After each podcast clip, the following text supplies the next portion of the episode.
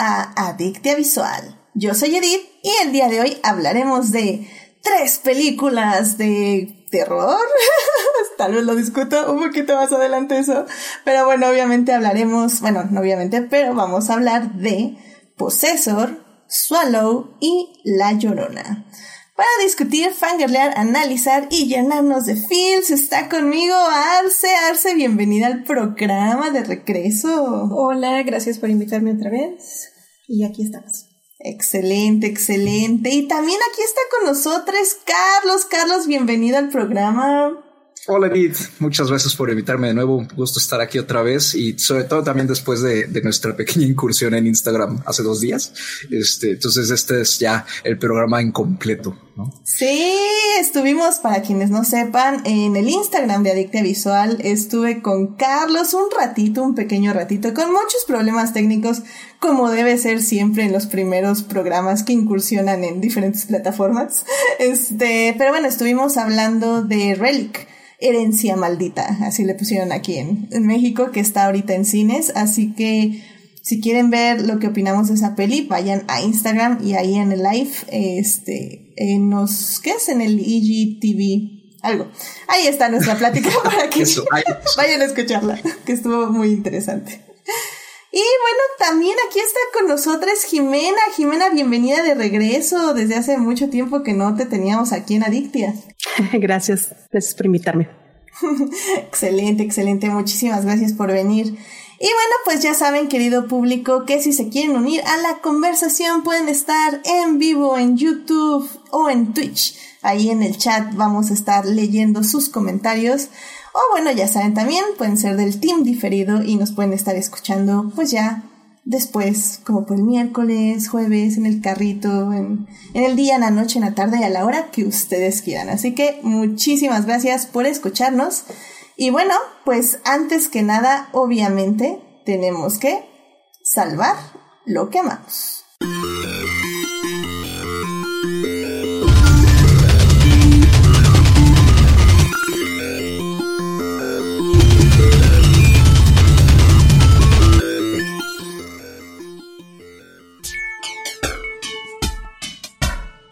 Pues ya estamos aquí para salvar lo que amamos. Arce, ¿qué te gustaría compartir con el público? pues eh, para este Salvando lo que amamos, eh, quisiera hablar precisamente de un rescate de, que tuvo lugar hace un par de días en este vecindario, que fue este el valiente y colectivo eh, y emotivo rescate de mi gatita Luna, que por azares del destino logró salirse, escapar por la ventana y con su gran habilidad y valentía brincar a la ventana del siguiente piso de una manera que nadie se puede responder o imaginar. Y este y de la unión de vecinos para este juntar recursos y lograr rescatarla finalmente. Que fue este no sé siempre es para mí un este pues me da muchos nervios cuando le pasa cuando le pasan cosas cualquier cualquier este percance que pueda tener un gatito. Y, y pues siempre estamos cuidando cuidándola de donde está monitoreando que esté este bueno que estén las ventanas cerradas que, que no pueda salir o, o si quiere estar en, en la ventana pues estar ahí para que no precisamente no se salga y no se atreva. Jamás me imaginé que se atreviera a brincar. Es increíble lo que nos hacen pasar las mascotas y pues afortunadamente está muy bien, está muy orgullosa de sí misma, regresa a esa ventana todos los días a pasar un buen rato. Y este y está increíblemente feliz. Está muy tranquila, muy feliz y muy contenta de haber tenido esa gran aventura. Al contrario de su dueña que, que pasó un muy mal rato. Sí, básicamente todo lo contrario, ¿no? Exactamente, exactamente. Sí, yo creo que, que Jimena, no, no sé si tengo una experiencia similar, pero, pero al menos el amor por los gatos es, es igual, yo creo que sí. Ay, pero bueno, sí, al final del día, este, así son las mascotas y, y al igual que les dije, suponemos, porque pues es una, es algo que aquí al menos no sabemos, bueno, Arce y yo. Entonces, este, definitivamente creo que es, es, pues es así, es preocuparse y, y no preocuparse y luego ser felices y no, ya, complicado. Pero muy bien, muchísimas gracias por compartirnos esto con esto al público Arce y pues qué bueno que Luna está muy bien, que, es lo importante. A ver si al rato se une al podcast, como suele hacer. Sí, una, una vez lo hizo y sí, fue, fue muy oído en este podcast, pero bueno. este, pues Carlos, ¿a ti qué te gustaría compartir con el público esta semana? Eh, pues algo que, que, vi ayer, de cine para variar, este, eh, yo creo que es eh, haber visto In the Mood for Love, ¿no? Esta película, la obra maestra para muchos, ¿no? De Wong Kar Wai, este director de Hong Kong que pues, tiene una trayectoria muy amplia y está, es famoso, ¿no? En el cine asiático por sobre todo por sus historias de amor, ¿no? Y, y, manejarlas de formas siempre místicas, surrealistas y con un despliegue de color, un despliegue visual en general impresionante. Y pues anoche, bueno, para esto el, el, la plataforma Movie, ¿no? Que se ha convertido prácticamente en mi plataforma favorita en estos momentos, este, está desde el 18 de marzo, eh, eh, digamos que tiene una muestra de el, todo el cine o la mayoría del cine de, de Wong Kar Wai. Están subiendo una película más o menos por semana en su versión restaurada, que también es la versión que sacó a la venta de Criterion Collection. Y esa parte, algunas de las películas van a estar en la cartelera de la Cineteca. Entonces, como una especie de mancuerna entre Criterion Movie y la Cineteca. Pero pues para todos aquellos que seguimos sin aventurarnos a ir al cine, eh, la muestra también, como dije, la están subiendo a Movie y este, Deseando Amar, que es el nombre de la película en español, eh, tiene ya unas dos semanas ahí. Eh, ayer la vi por primera vez, muy recomendada y la verdad es que me he vuelto un creyente, ¿no? Este es, Juan Carvalho es mi nuevo amo y señor y deidad. Es una maravilla de verdad lo que hace eh, con esa película. Mm, diferente en general a, a, lo que a lo mejor estamos acostumbrados, ¿no? Un poco más menos comercial, bastante menos comercial, un poco menos convencional también en su forma de narrativa, pero Dios santo, quiero volver a verla simplemente para eh, volver a explorar ese mundo de color y sentimientos y contención y tomas secretas y, y también de cierta manera represión, ¿no? Y, y, la disfruté muchísimo. La sinopsis es muy breve. Es una pareja de eh, un hombre y una mujer que casualmente rentan el mismo día, rentan este, eh, un cuarto en departamentos contiguos en Hong Kong en 1962, junto con sus respectivas parejas a quienes jamás vemos y poco a poco se van dando cuenta que sus respectivas parejas parecen engañarlos mutuamente consigo mismos. Entonces, este, eh, más bien entre sí. Y al descubrir eso, ellos también van forjando una especie de relación, ¿no? Este, es muy bonita película, la verdad, la recomiendo mucho. Recomiendo también que si pueden, eh, échenle un ojito a Movie. Acaba de sacar una promoción con Cine Tonalá eh, de tres meses gratis, ¿no? En esta semana. Entonces, vale muchísimo la pena. Hay cine de todo el mundo. Este, cine mexicano, cine eh, anglosajón, cine europeo, cine africano, cine asiático, de todo, de todas épocas. Hay unas eh, muestras también, por ejemplo, de Eric Romer o de Añez Barda, que valen mucho la pena y tienen muchas películas de ellos ahí disponibles y pues, la cartelera va cambiando todos los días. Entonces. Excelente. Muy, muy bien, Carlos. Este, la verdad que bueno que lo mencionas. Eh, he estado postergando, o sea, he tenido unas ganas de ver cualquier película de ese director de Work and Why y, y no, nomás estoy en un maratón de Elementary que no debería, entonces ya me voy a poner las pilas, voy a aprovechar esa promoción y obviamente quiero ver alguna película restaurada de él. Sobre todo porque no he visto muchas, así que todavía tengo mucho cine de él por descubrir. Así que muchísimas gracias por traerlo aquí a Adictia. Y pues aprovechen tres meses gratis en Movie y, y, créanme que al final del día son películas muy interesantes y que vale la pena checar, definitivamente. Yo solo una advertencia este, pequeña. La aplicación de TV de Movie falla a veces. y falla feo, pero en la computadora nunca falla y últimamente lo están arreglando. Pero sí, ténganle fe porque este, pues eh, no cobran mucho tampoco. La mensualidad está en 120 pesos o algo así. Entonces, lo, que este, costaba Netflix antes, hace lo que costaba Netflix ándale. Excelente, vale, muy bien, perfecto. Muchísimas gracias, Carlos, por traer esto. Jimena, ¿a ti qué te gustaría compartir con el público esta semana? Este, bueno, uno de los salvando lo que amamos de esta semana es que en Monterrey publicaron y salió en las redes sociales este murales de imágenes de películas de estudio Ghibli. Entonces, este, una amiga se dio a la tarea de conseguirme los, este, los artistas, los, este, muralistas del, del colectivo. Entonces, este, quisiera compartirlo con ustedes. Este, ahorita nada más doy los nombres y te paso las ligas de cada uno para si tienen oportunidad de, ver su trabajo y darle un like y este, seguirlos, porque la verdad es que hicieron un muy bonito trabajo. Son Cristina Treviño, Daniela Hinojosa, Dafne Palomo, Gerardo Robledo, Omar Monares, Belinda Salazar, Carlos Robledo, Fati, Ángel Ramírez, Alexis Martínez, Perla Moon, Jorge Sauceda, Sofía Lezama, y Joshua. Y muchas gracias a Aurora Ramos, que fue la que me pasó esta información. Y el otro salvando lo que vamos es que cierra la taberna de Henry de Kuopio, Finlandia. Es una taberna que ha estado presentando música en ese, en ese, en esa ciudad desde hace 50 años y que ha visto pues crecer a, muchos grupos este de todo tipo, ¿no? Metaleros eh, principalmente, que es el género que yo más escucho, ¿no?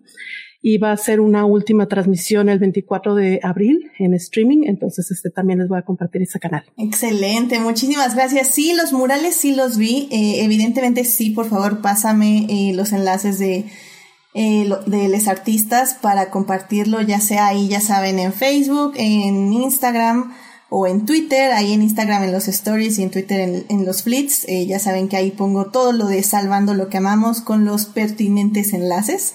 Así que sí, por favor, eh, pásanos eso. Y sí, los vi, estaban increíbles. Yo creo que en vivo deben de estar hermosos. Así que muchísimas gracias por traer esto y evidentemente vamos a compartirlo con todo el público. Y bueno, pues ya para finalizar este Salvando lo que amamos, eh, a mí me gustaría hablar de los GLAD Awards, estos premios eh, que se entregaron el 8 de abril, hace unos días. Este, los GLAD Awards son estos premios que eh, premian a, este, a televisión, cine, videojuegos, músicos este, y también eh, periodismo. Eh, que tengan una buena representación de la comunidad LGBT y que sean temas relevantes para la comunidad eh, obviamente le dieron el premio de mejor drama a Star Trek Discovery, que bueno, es una serie que ya saben, hablamos aquí en el podcast. ¿En qué programa? No tengo idea, pero voy a hacer algunos programas. Eh, si están en YouTube, evidentemente en este momento les está saliendo la pestañita, eh, bueno, y que nos están escuchando en diferido, obviamente, le está saliendo, saliendo la pestañita para que se vayan al programa. Y bueno, y también salió Shira, eh, ganó, más bien, ganó Shira el premio a eh, mejor programa para niñes y la familia. Y bueno, ya saben, ya saben cuánto amé Shira y pues fue, fue, lo mejor de mi año pasado, literalmente. Es, fue el número uno de series.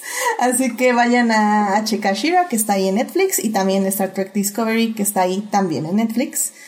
Y bueno, pero yo también nada más quería resaltar que en los Glad Awards hicieron un tributo a Naya Rivera. Eh, se juntaron todo, todo el cast de Glee eh, junto con ay, Lobato, se me fue ahorita el nombre de ella. ¿De, de, ajá. Ok. I mean, it was nice. Um, y, y, dijeron palabras muy hermosas eh, de Naya y, y, de lo que logró en Glee y cómo el cast y el crew la percibía y, y cómo ayudó también mucho al cast y al crew en, en, pues en ser mejores personas básicamente. Entonces creo que fue algo muy hermoso. Eh, este tributo lo encuentran tanto ahí en Twitter como ahí en YouTube. obviamente se los voy a dejar en las diferentes redes para que lo vean. Y, y pues sí, fue muy bonito y muy, ay, muy triste. Y pues sí, la verdad que qué, qué mal que ya no esté este, pues aquí. Eh, pero bueno. Ah, entonces, bueno, ese fue el Salvando lo que amamos. Así que, pues ya, sin más, vamos a hablar de cine.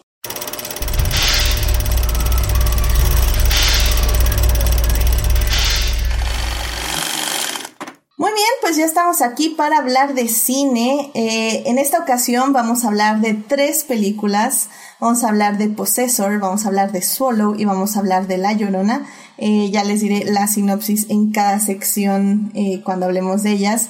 nada más voy a hacer un disclaimer, porque yo sé que Jimena en algún punto me quiso matar en su fin de semana.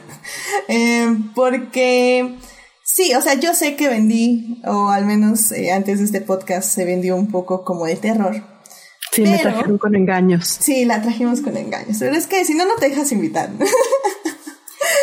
Em, las películas no son per se de terror.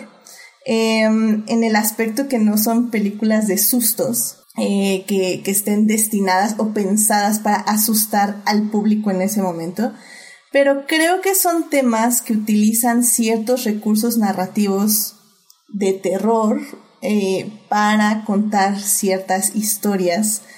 En este caso, por ejemplo, esta trilogía que elegí, eh, hablan mucho sobre el cuerpo, el uso del cuerpo en diferentes formas, tanto cinematográficas como les en Possessor, eh, de control como es en Swallow y obviamente de, ah, pues de se podría decir adquisición de, pues, eliminar cuerpos, hasta se podría decir en, el aspecto del genocidio, en La Llorona.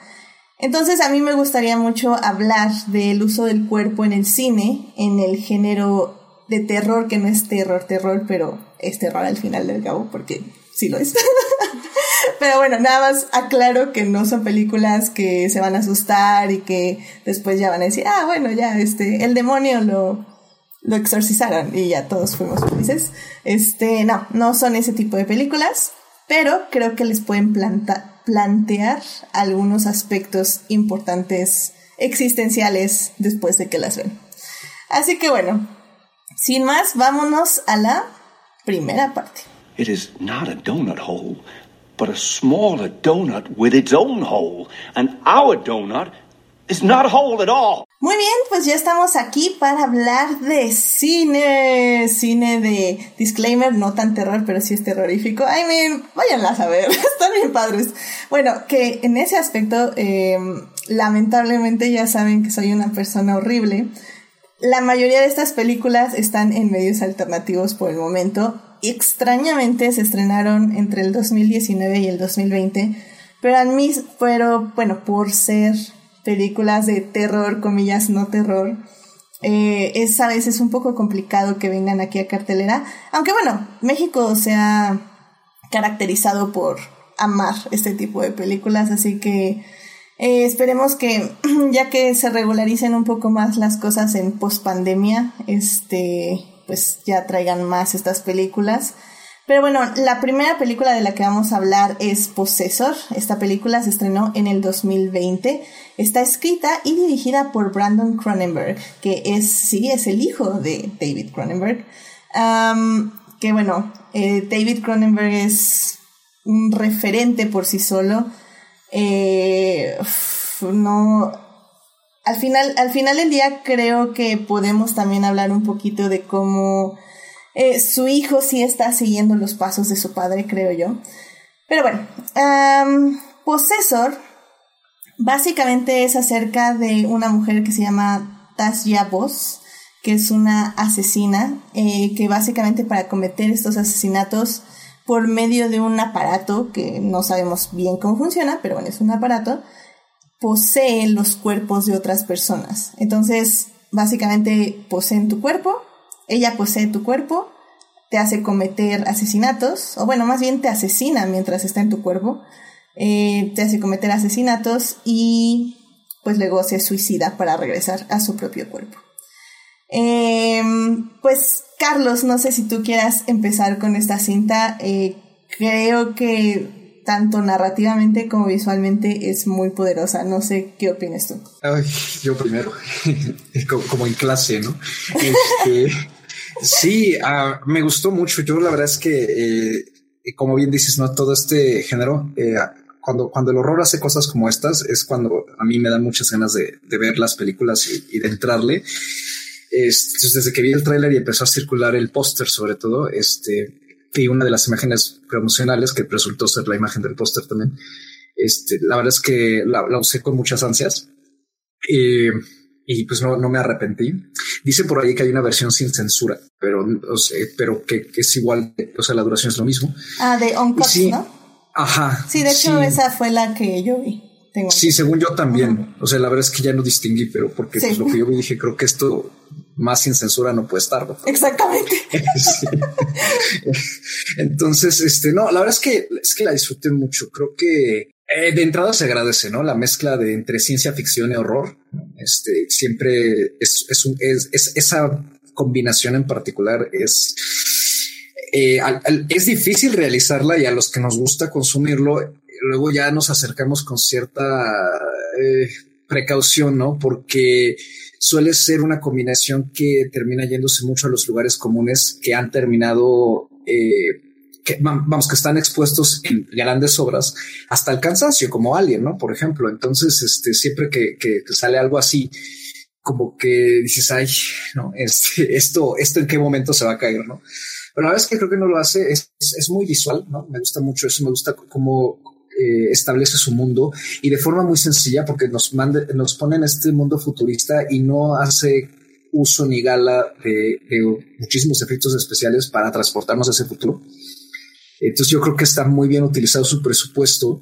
E incluso no sé si les pasó, no eh, es, eh, cuando empiezas ya a comprender, no este cómo funciona esta especie de eh, trans, podríamos decir transfusión, sí, transfusión mental, no este de, de, de estos asesinos, no hacia sus eh, víctimas.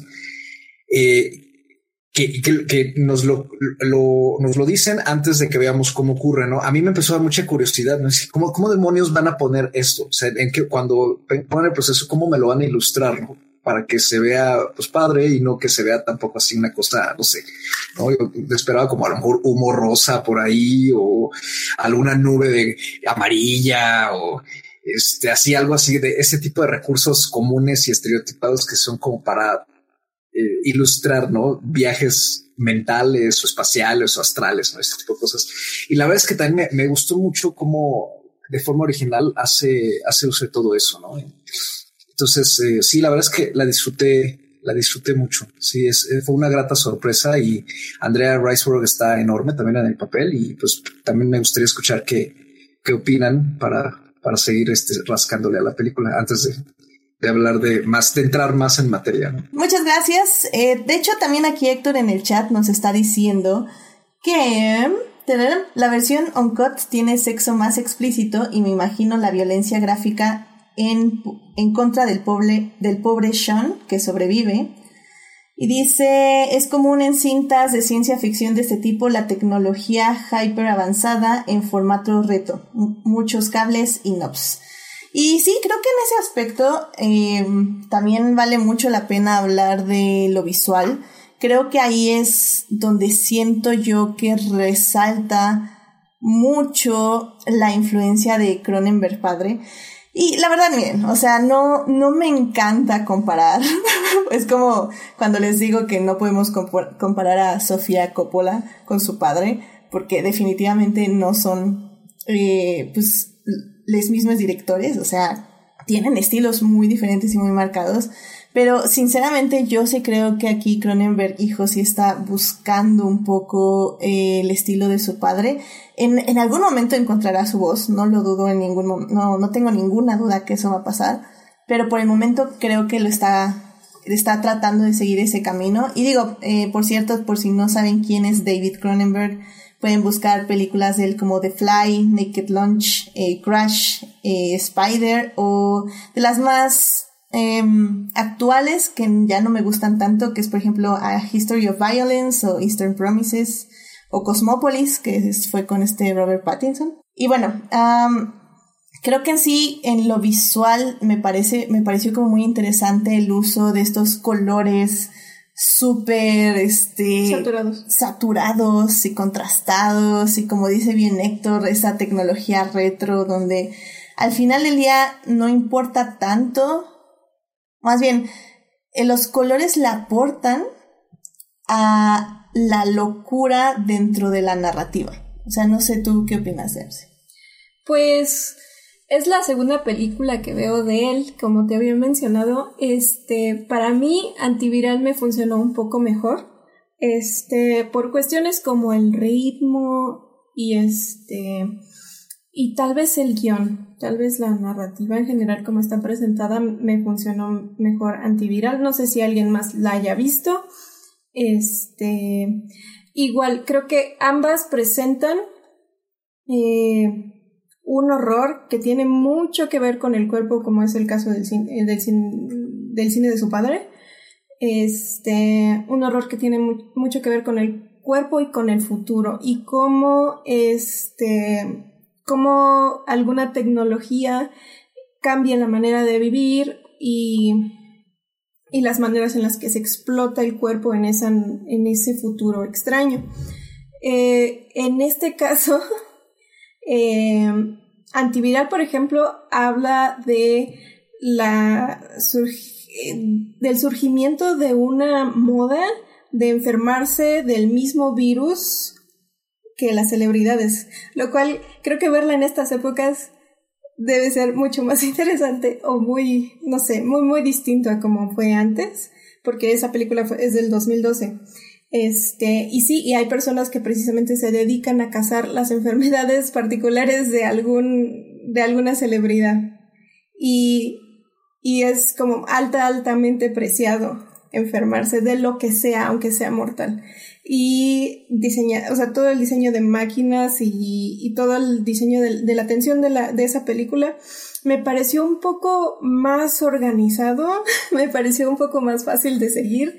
Este, esta película, Possessor, eh, me...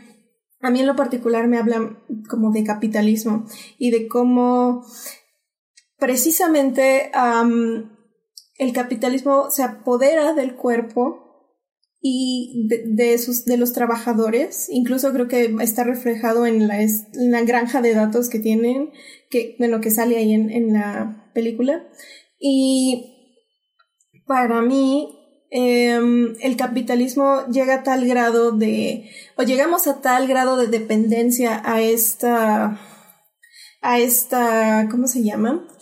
Eh, como que simbiosis de, de, de amo y esclavo, de trabajador y jefe de todo esto, o sea, porque necesitamos este sistema para sobrevivir, o más bien, este sistema nos hace necesitar este, el, este, esta combinación para, para poder sobrevivirlo y, y pues al final sabemos que está destruyendo el planeta. Sabemos que este sistema está matando personas. Sabemos que nuestro trabajo puede influir en la destrucción de alguien, ya sea de manera psicológica o, o, literal, ¿no?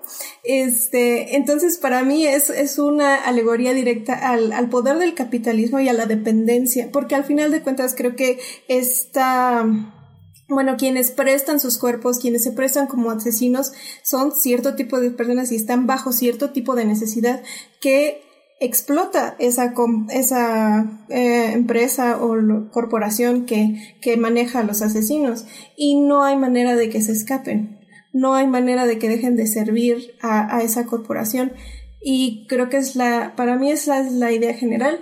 Y en cuanto a si es, si es horror o no es horror, creo que representa, eh, representa los horrores del capitalismo muy, muy ad hoc.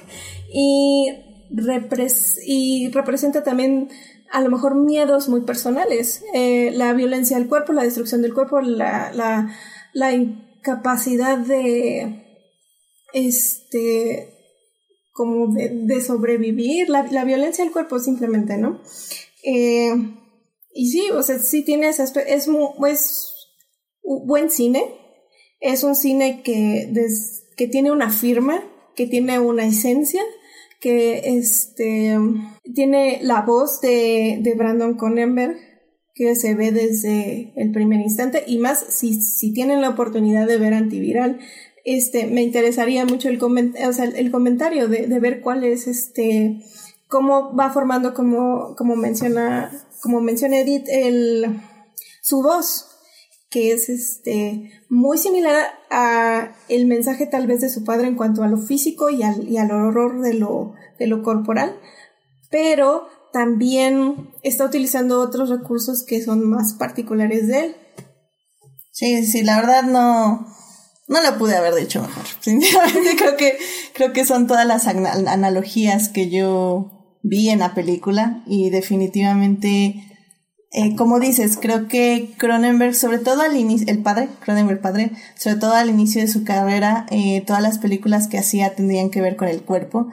Y de hecho por eso les encantaba en mi universidad analizar a Cronenberg. Todo esto era como eh, la modificación del cuerpo, la apropiación y los diferentes significados es, es algo que está muy muy presente en su cine y, y que es, es materia fascinante, sobre todo en calidad de performance, en calidad de semiótica, en calidad de ah, simbolismo, metáforas, o sea, creo que da para mucho. Y como bien dices, o sea, esta película lo aporta, aporta el, el eh, lo que mencionabas, el capitalismo, eh, también esta búsqueda de, de la identidad en el cuerpo, o sea, creo que también hay algo ahí, por ejemplo, de, de no, no sentir el cuerpo de une, en, y tener y sentir el cuerpo de, o, o sea, un, sentirse en el cuerpo, un cuerpo diferente y creo que también no es coincidencia que sea una ella, entre comillas, y que se, se meta o esté en el cuerpo de un él. Y, y que también se puede buscar claramente esa analogía. Creo que es, como dices, una, una película con muchas, muchas capas y que es como muy interesante de, de ver. Pero Jimena, tú Tú, tú, tú, tú, ¿qué tanto me quieres matar?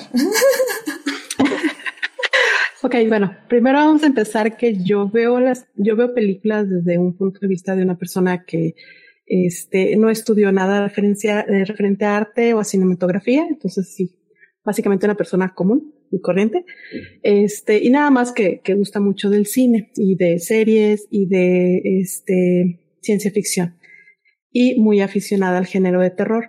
Entonces, en este caso, la verdad yo sentí la película más como ciencia ficción y las partes que en teoría deben ser más terroríficas se me hicieron más, más realistas, o sea, más cerca de la realidad, este, y de la crudeza humana como para, o sea, para sentir que es, uh, Uh, para sentir que estoy viendo unas noticias, por decir así. O sea, por ejemplo, para sentir que eh, prendí el noticiero y estoy viendo este eh, la violencia de la que somos capaces los seres humanos. Entonces, ahí es donde ya para mí deja un poco de ser terror y es demasiada realidad.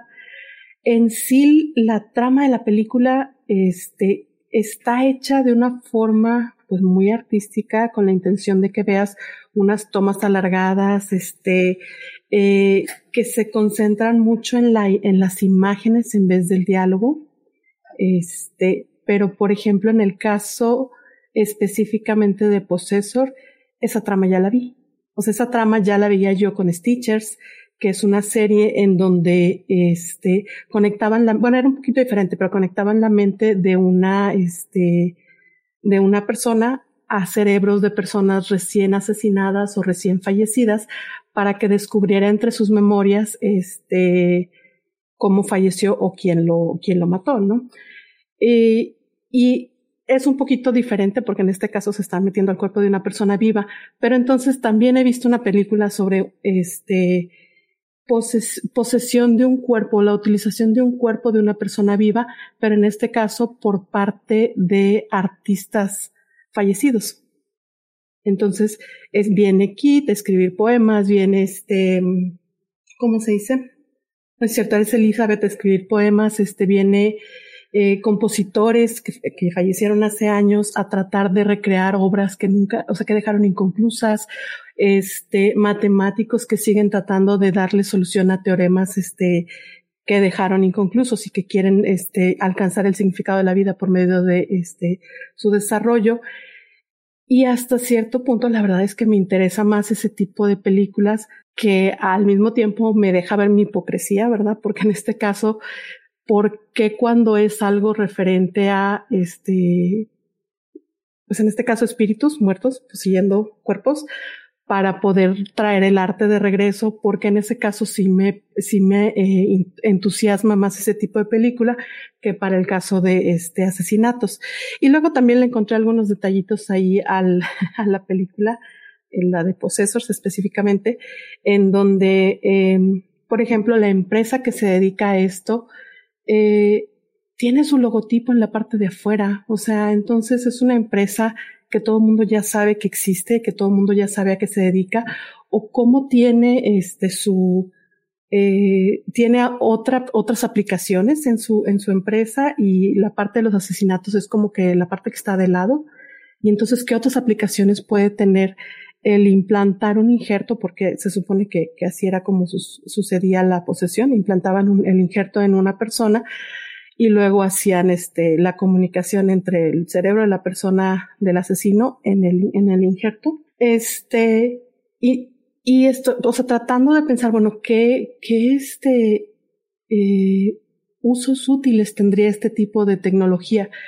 Y la verdad no encontré algo que fuera, este, correcto. No, no invasivo.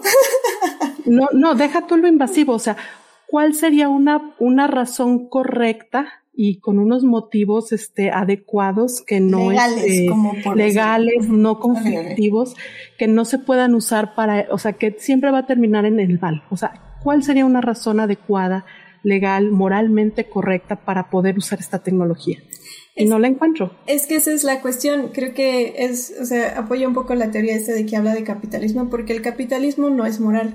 Y aquí cuando compras una, cuando compras a este servicio de poseer a una persona, eh, te hace, te hace darte cuenta de lo que es contratar a alguien para hacer algo. A lo mejor nosotros estamos en otro nivel, pero la película lo que retrata es eso, o sea, estás poseyendo el cuerpo de, de alguien más que lleva a cabo las acciones que tú quieres, este, porque tú puedes pagar por ese servicio. Y, y eso habla de eso ya es privilegio. moralmente, ajá, exacto. Ajá. Eh, Ya, ya es moralmente, eh, tarde o temprano no va a haber un motivo moralmente bueno para hacer eso. Entonces, No, esa compañía, todo, todo ese tipo de, de este, contrataciones, tarde o temprano van a llegar a cosas inmorales o, o inadecuadas o, o malignas Sí. o villanas o en este caso este asesinatos en este caso este no sé entonces realmente no logro encontrar por qué existiría una compañía así con su frente todo Pues, bonito sus tarjetas es de presentación o sea Se llama Amazon. en, en qué mundo ¿Dónde? Exacto. Es que el capitalismo Amazon, no es este. Amazon puedes patrocinarnos, no, no es cierto lo que acabamos de decir. Este, Ay, esto ya se volvió Nomadlando, ¿qué onda? O sea, amén, Amazon, amén, amén, amén, amén. Claro, claro. Creo que, creo Fíjate que ese que- es el punto. sí. Adelante, Carlos. No, no, de hecho, yo, yo ahorita algo que, que están comentando, sí, este, a mí también me, me dio mucho, me, me, hizo ruido eso, ¿no? Como lo de los letreros, pero según yo, no, no me acuerdo ahorita, sí, sí, sí se insinúa, ¿no? Que, que como que ella trabaja en algo, o sea, sabemos que no es así, ¿no? Pero, pero que ella hace algo, ¿no? Su marido cree que ella hace otra cosa y porque esa empresa hace otras cosas. O sea, entonces, pero tampoco está nunca claro y, y a lo mejor es, a mí me recordó un poquito también esto que luego meten de, de como espionaje corporativo, ¿no? De justamente que las empresas tienen una cara por un lado, pero por dentro a veces hacen otras cosas a Sí, otras que tienen otro para- frente así es Exactamente, ¿no? Entonces, como que siento que la película eh, te pide justamente como hay, algunas cosas, no es que no queden claras, ¿no? Este, creo que sí hay una, hay un momento, ¿no? Y, últimamente me he topado esto con muchas otras películas. Hay un momento en que la película misma te está pidiendo que no le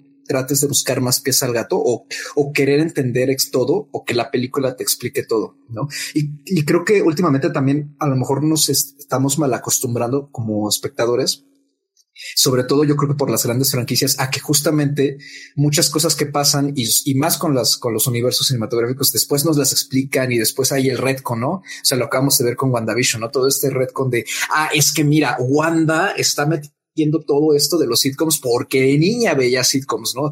Y en lugar de que creo, que este no, no nos permiten a lo mejor eh, llegar a ciertas conclusiones por nuestra cuenta, ¿no? O, o simplemente llenar esos vacíos con otras cosas o no llenarlos porque igual y no son tan necesarios para lo que la película misma nos quiere contar o hacia donde nos quiere llevar, que es un lugar mucho más interesante con todo esto, por ejemplo, lo, lo que mencionarse, ¿no? De, del capitalismo y del cuerpo, que es simplemente saber exactamente cómo funciona la empresa. Aunque claro, siempre... Entonces, ¿qué hace diferente a esa empresa de sicarios?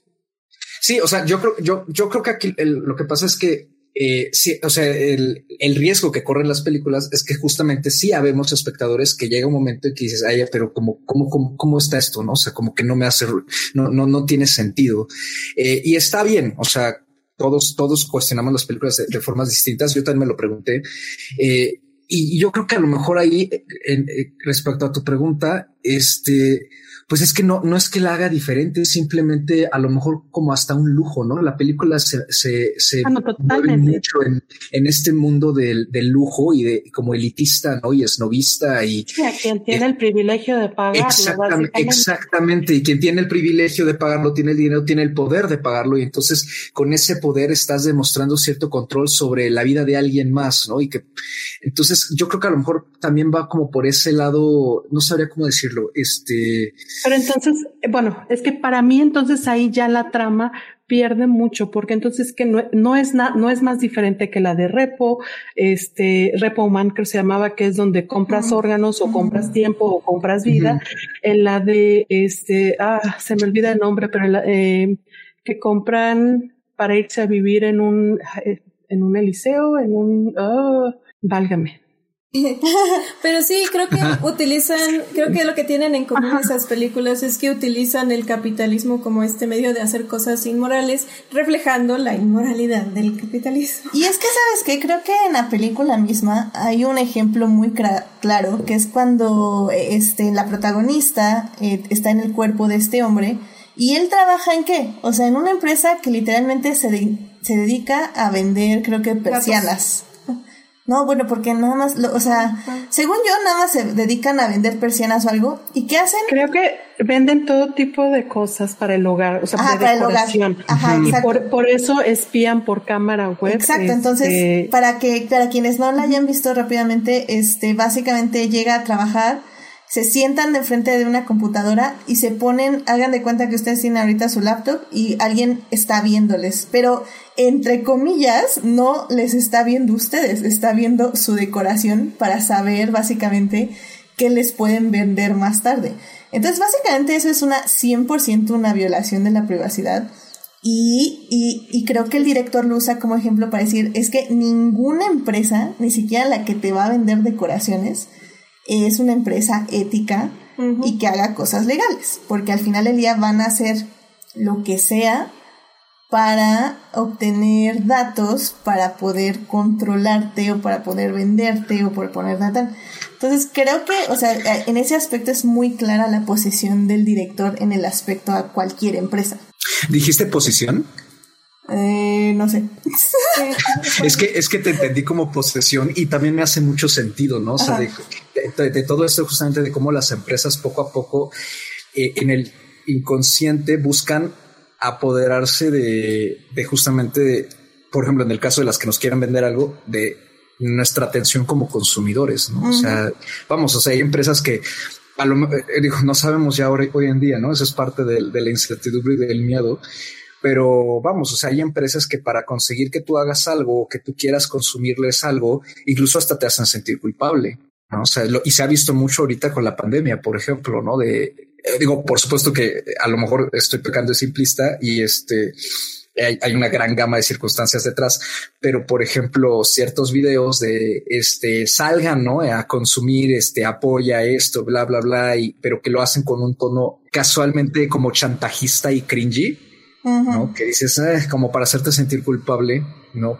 pero te están ofreciendo algo que sí te interesa, ¿no? Y que, y que en otras circunstancias, por supuesto que lo harías, ¿no? Entonces, no sé, o sea, siento que, que también el director trata de jugar un poco con eso, ¿no? A lo mejor como tiene que estar sosteniendo sus elementos de horror, sus elementos de ciencia ficción, su trama, hacia dónde lleva a la protagonista, más aparte todo este subtexto, pues sí, como que de repente se le, se le tambalea, ¿no? Ajá, o, descuida más un lado que otro y ya dependiendo de las eh, sensibilidades, ¿no? De cada espectador y, del valor que le da cada quien a ciertas cosas, ¿no? Este, pues sí, ¿no? De repente, como por ejemplo, eh, según entiendo, ¿no? a Arce se le, se le empezó a caer parte de esto, mientras que por a mí sí, sí este, hubo más como eh, mm, esto hacia dónde va, no sé, como la, la, exactamente cómo funciona la empresa, un poquito, no como nos pasa a nosotros dos, pero pues, así, o sea, yo creo que es, eh, pues, una, pues sí, un error muy común, ¿no? O sea, pero eh, pues igual es, es válido, ¿no? Creo que, que, que una película se atreva a hacer este tipo de, de propuesta, ¿no? Y de,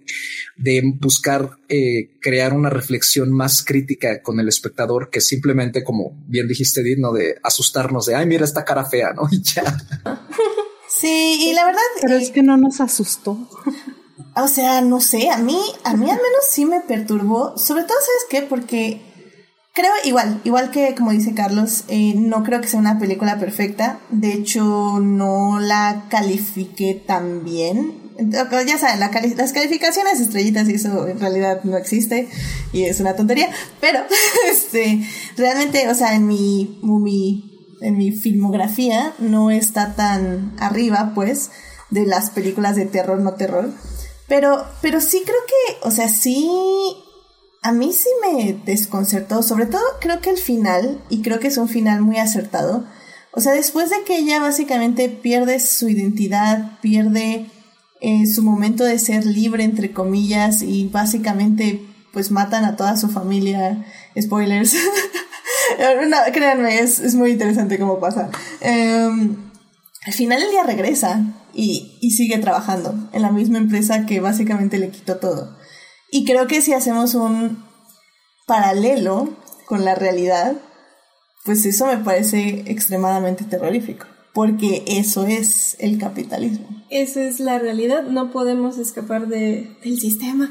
Este, y, y, y creo que muchos tenemos, llegamos a ese punto de, a ver, o sea, como, ¿Cómo es posible que esto sea justo? ¿Cómo es posible que esto sea legal? Los, este, los trabajadores este, de Amazon que tienen que orinar en botellas.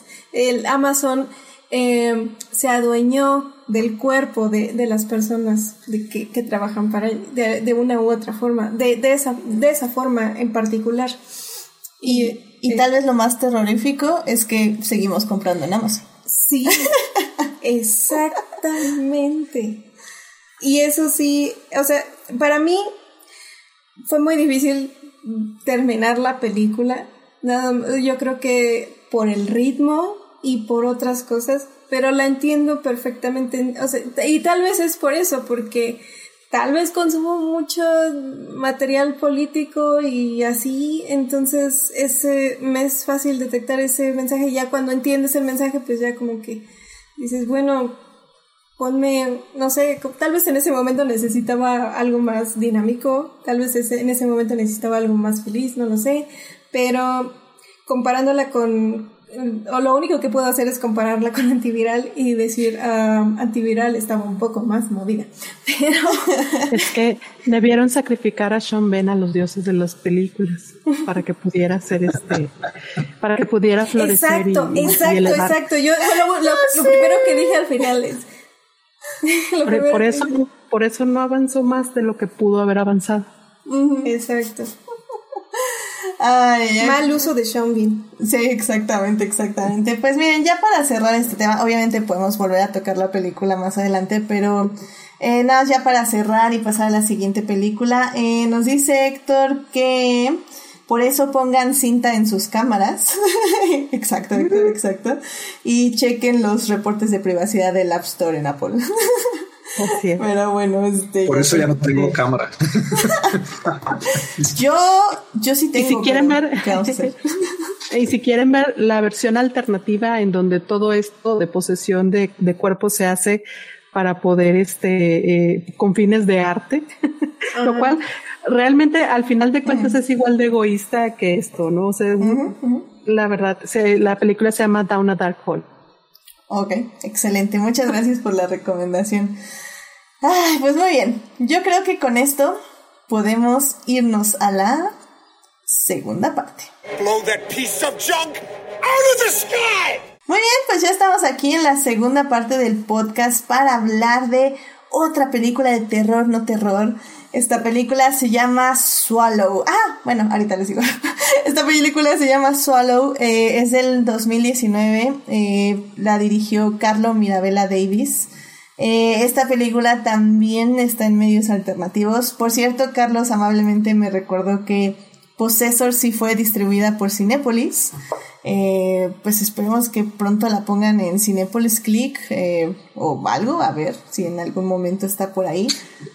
Tristemente, nada más, o sea, es que llegó, se estrenó el 4 de febrero, cuando, por ejemplo, aquí en la Ciudad de México todavía no, no los cines seguían cerrados. Entonces, nada, nada más la provincia gozó de la película. Mm, Entonces, pues sí. Bueno, pues sí, esperemos que llegue a plataformas en algún momento igual creo que solo, eh, creo que tiene potencial. Eh, tal vez no para la gente de terror, evidentemente, pero sí para, para un público. Eh, la película básicamente se trata de que una chica, una mujer llamada Hunter, básicamente es una ama de casa que se casó con un ricachón eh, hijo de papi eh, privilegiado, blanco, obviamente. y pues básicamente quieren que sea la perfecta ama de casa, que nada se dedique a estar ahí con la comida lista para cuando llegue el marido y cumpla las necesidades de este.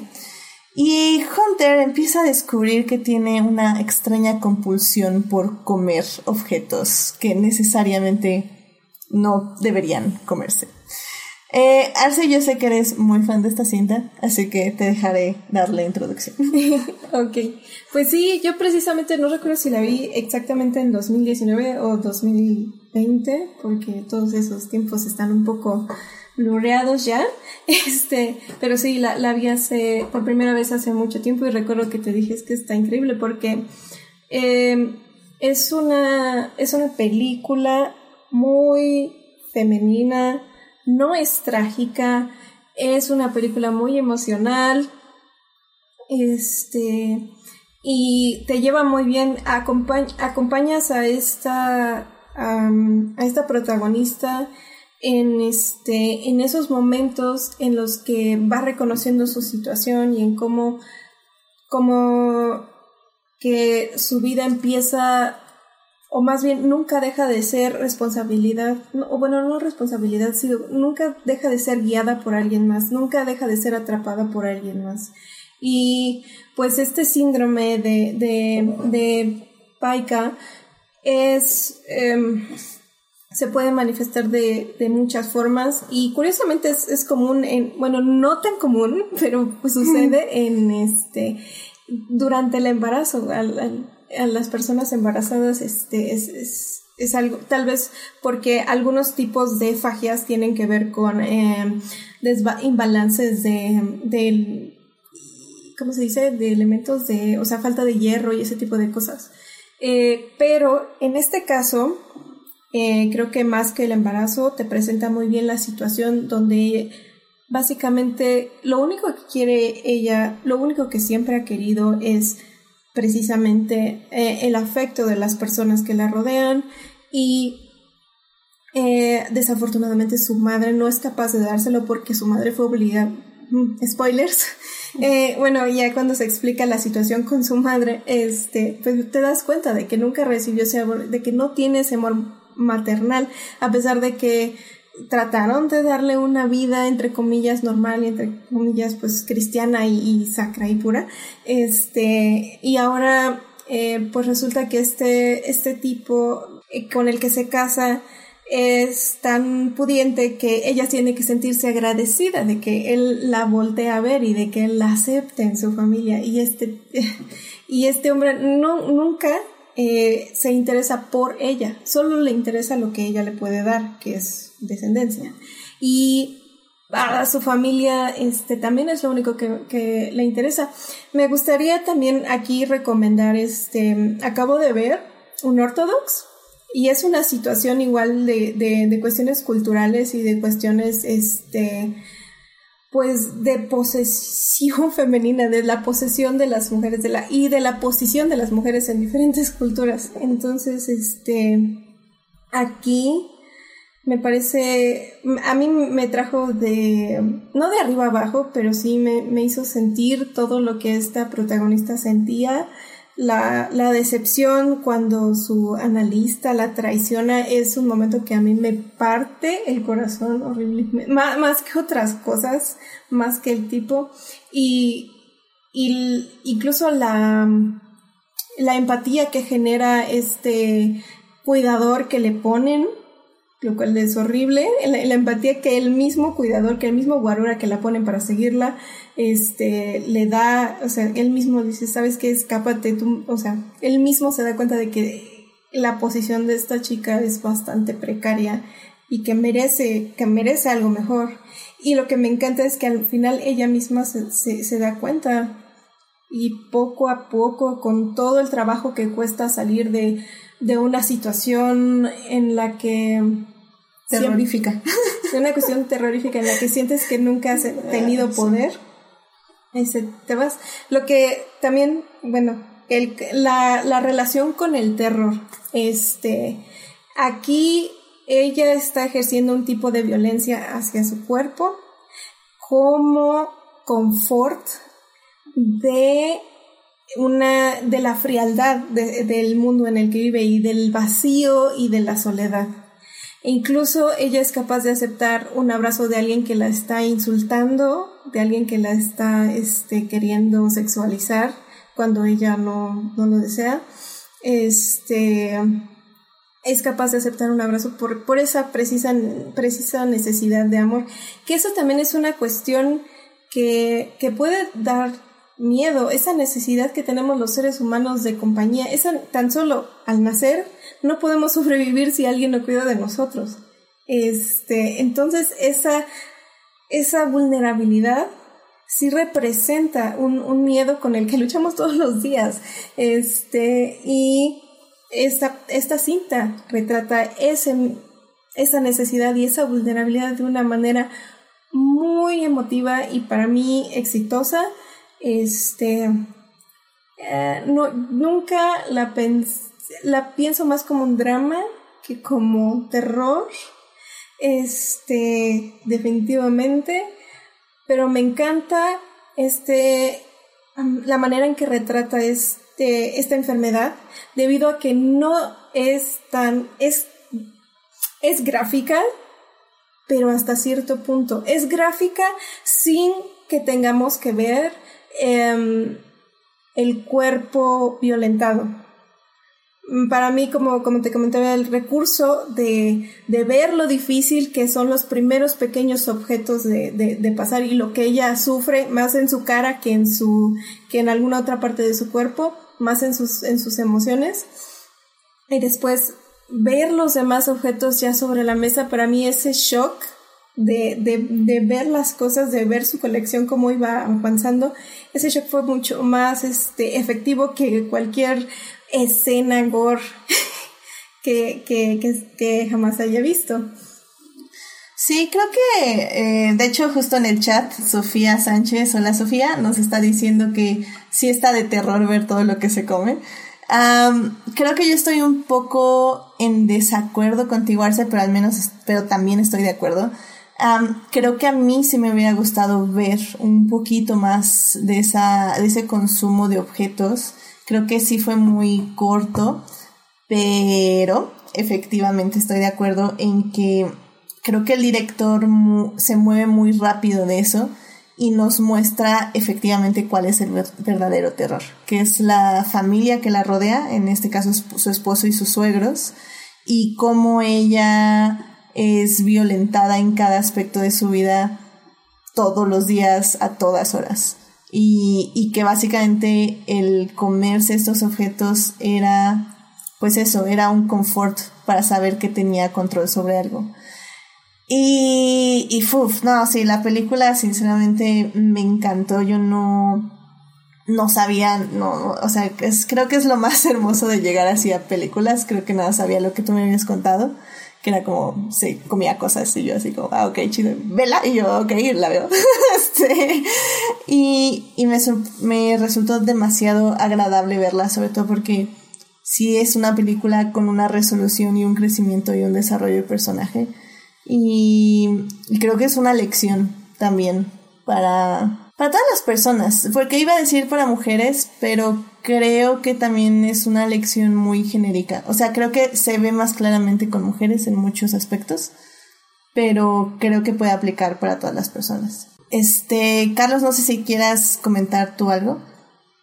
Sí, a mí me ha encantado lo que ha comentado Arce, o sea, estoy muy de acuerdo en general, este, eh, sobre todo con todo esto de el origen de este, de esta condición, ¿no? No sé si condición es la palabra adecuada, pero este, y que además, eh, o sea, hasta uno hasta se pone a investigar, ¿no? Cuando ves la película, pues dices, es que no es posible que esto exista, ¿no? Pero, pero sí existe y, y con esa misma, eh, exacta es la misma forma que la película lo plantea. Eh, a mí me, me, me, gustó también mucho. Eh, algo que me encanta es el aspecto visual, ¿no? Este, este uso de colores como apastelados, ¿no? Y el contraste también entre, parecía que tiene unos filtros, ¿no? Me, creo que le da una identidad muy particular a la película y de hecho, o sea, aquí me voy a ir un poquito más eh, general al programa. Eh, creo que que algo que hay que resaltar también de las tres películas que, que, estamos discutiendo ahorita es que cada una, eh, sus directores lograron plasmarle una identidad a cada una muy particular y que creo que ayuda a que resalten de entre sus similares, ¿no? Este, y, creo que en Swallow eh, me parece hasta más efectiva a ratos que en Possessor. Eh, la Llorona es otro, es punto aparte, pero eh, creo que ayuda mucho a construir no solo el, la atmósfera de la película, sino la misma identidad de la protagonista. Que me parece que todo el, toda la estética es como una extensión de ella y la estética misma también va cambiando conforme la película avanza, ¿no? De ir siempre como en estos toques apastelados y como que todo parece una casa de muñecas, ¿no? Súper moderna, eso sí, pero como, como muy acomodado, muy prefabricado. Eh, poco a poco vemos como eh, se vuelve todo más como crudo, pero no crudo, o sea, de, eh, vamos, como con Possessor, sino más bien como más realista, como más real, ¿no? Hasta hacia ese final, cuando ella va a esta casa, ¿no? Donde se encuentra con su padre, sí, fue, sí, su padre, ¿no? Sí. Este, no, que, que ya toda la película ha perdido esta estética, ¿no? Ya es más real. Eh, como que sale de esa también especie de, no fantasía, pero burbuja en la que ella misma se ha protegido, ¿no? Y que ella misma ha formado para, este, para poder sentir algo, ¿no? Que justamente es, es, es el, la razón por la que ella consume todos estos afectos, eh, objetos, perdón. Este, respecto a lo que comentas, Edith, híjole, yo estoy un poquito igual que tú, eh, pero, pero como que sí, como que no, como que a rato sí pienso que hay una parte en el segundo acto más o menos en que eh, como que empieza a, a correr es, eh, o sea, empezamos a ver cómo, me imagino que te refieres a esta, eh, pequeña toma que hay de, de, la cómoda donde ella ya tiene acomodado todo lo que se ha tragado y que de repente ya son muchas cosas. Sí, justo esa es la parte que también mencionarse. Ajá, ¿no? Que, y que dice, como que dices, ay, ya se ha tragado muchas, ¿no? este, y no lo hemos visto. Y como que pareciera que se siente acelerado. A mí, eh, según como me acuerdo de la película y cómo me sienta en el momento en que me estoy acordando de la película, siento que me funciona que, que, que esté como esté o me, o me habría funcionado más ver más también, ¿no? Que fuera un poco más gráfica. Sí creo que de las tres es la que menos utiliza el horror, sí es, es como decirse, es, es, más, es un poco más drama, ¿no? Con, con ese pequeño toque de, de horror para simplemente eh, perturbarte, ¿no? Y causarte cierta desconcierto. Eh, pero creo que al final funciona.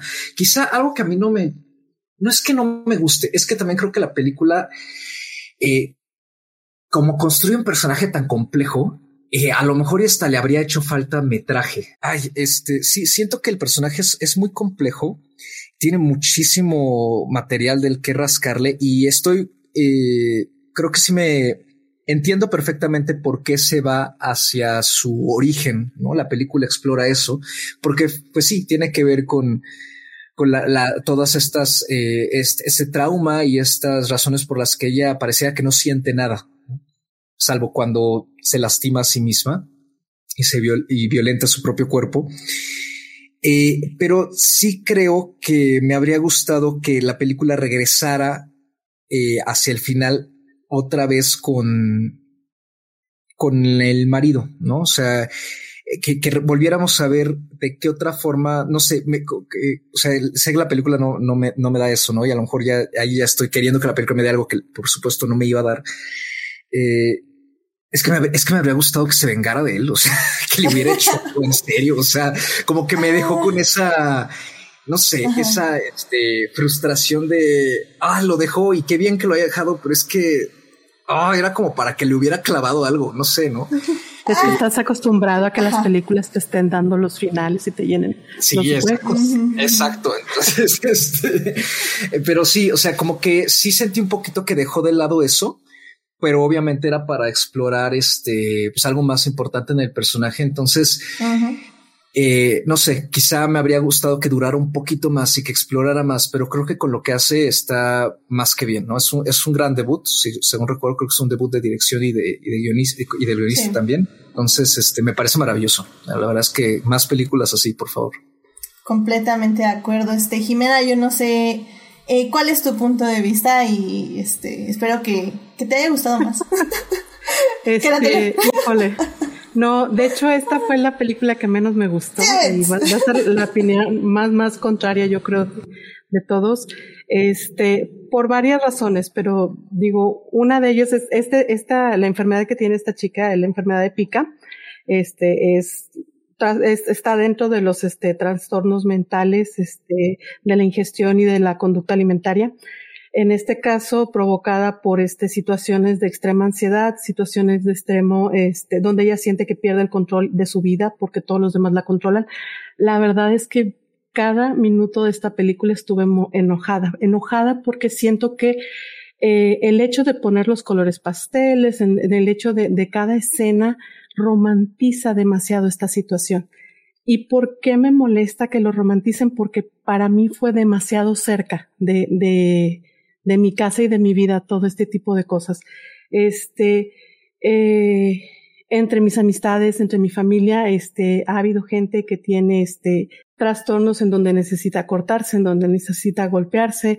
Este, no he tenido eh, conocidos directamente que recurran a, bueno, que tengan este, la condición de la pica, este, pero sí conocidas que, este, dormidas se tragan su propio cabello, se tragan medallas, este, y la verdad, la verdad es algo muy feo, no es algo que me gusta ver romantizado en el cine. Entonces, este, aunado a, a toda, toda la pérdida de control de su vida de esta mujer, en un mundo lleno de misoginia en donde ella solo lo único que tiene que hacer es callarse para poder existir, este, donde le preguntan, ay, ¿cómo estuvo tu día? Y donde ella apenas abre la boca, dejan de ponerle atención, este, y, y se ponen a hacer cualquier otra cosa porque realmente su vida no es interesante, realmente no les interesa lo que hay en su vida, me molesta mucho precisamente porque es un tema muy, muy real, ¿no? Es un tema muy del día a día, de toda la vida, este, desde el punto de vista de las mujeres en general. Y también siento que pierde mucho cuando al final ella logra, este, su validación gracias a que su papá le dijo, no, tú no eres como yo. Entonces, como que todo lo que ella iba, iba evolucionando e iba logrando este, dejar atrás, recuperar el control de su vida, para mí lo pierde en el momento que, este, que recupera todo su control gracias a que otro hombre le dijo, ah, no, mira, sí estás bien. Sí, entonces, no, no fue la película para mí, definitivamente no es este terror, para mí fue un drama y es un drama de la vida real, o sea, es un drama que puedo ver cualquier día en la vida o en este en las noticias, este en mis vecinos, en mis en mis este familia, en mis amistades y no me gusta verlo romantizado en el cine. Completamente este, de acuerdo. Pero. Eh, no, y voy a, voy a nada rápidamente, perdón por interrumpir. Este. Decir que, que estoy completamente de acuerdo. Porque creo. Eh, no estoy de acuerdo, obviamente, en el sentimiento negativo de que no me gustara, sino estoy completamente de acuerdo porque todo lo que dijiste creo que es justamente lo que le da muchísimo a la película. O sea, eh, esta realidad tan cruda, tan violenta y tan terrible manejada en este, como decía Carlos, en esta casa de muñecas, creo que lo hace aún más fuerte, más difícil de ver. Y por eso creo que al final ya no me importaba que no hubiera tantas cosas de que se tuviera que comer. Porque, porque, o sea, que se comiera una canica era absolutamente nada con ver cómo la trataban. Eh, su marido y la familia. Y, y, aparte, o sea, perdona que te interrumpa, pero el, el, ver que, que en la mesita hay tantas cosas que tú dices, con cualquiera de esas se pudo haber muerto en un segundo. O sea, se comió, por ejemplo, una batería, se abre la batería, se derrama el líquido, el, ácido de la batería en su estómago, se perfora todo y fallece. Este, objetos punzocortantes, obviamente pues provocan este, hemorragias por todo, todo a lo largo del tracto digestivo. O sea, realmente el hecho de ver eh, el camino de autodestrucción de la pobre mujer este, a causa de su entorno y a causa de lo que ella cree que o lo que le han dicho que está bien y que así debe de ser, la verdad es muy desgastante. Entonces, sí, este, sí, estoy, en ese aspecto estoy de acuerdo. Bueno, eh, no es como que quiera Ah, o sea, como que las... ¿Defenderla? defenderla, sí, defenderla sí, porque mm, en cuanto a la romantización creo que no es... Creo que no es como tal una romantización porque al final la película se trata de, de sanación, de sanación de ella a través de ella. Y la cuestión, este, la cuestión que mencionas del, del papá, ahorita la, abordo, pero en cuanto a que eh, la, la, utilización de ciertos trastornos como móvil o como parte de un este de un este producto cinematográfico yo como que tengo experiencia con el ah, con las autolesiones sé igual muy cerca y, y lo he visto en repetidas repetidas situaciones.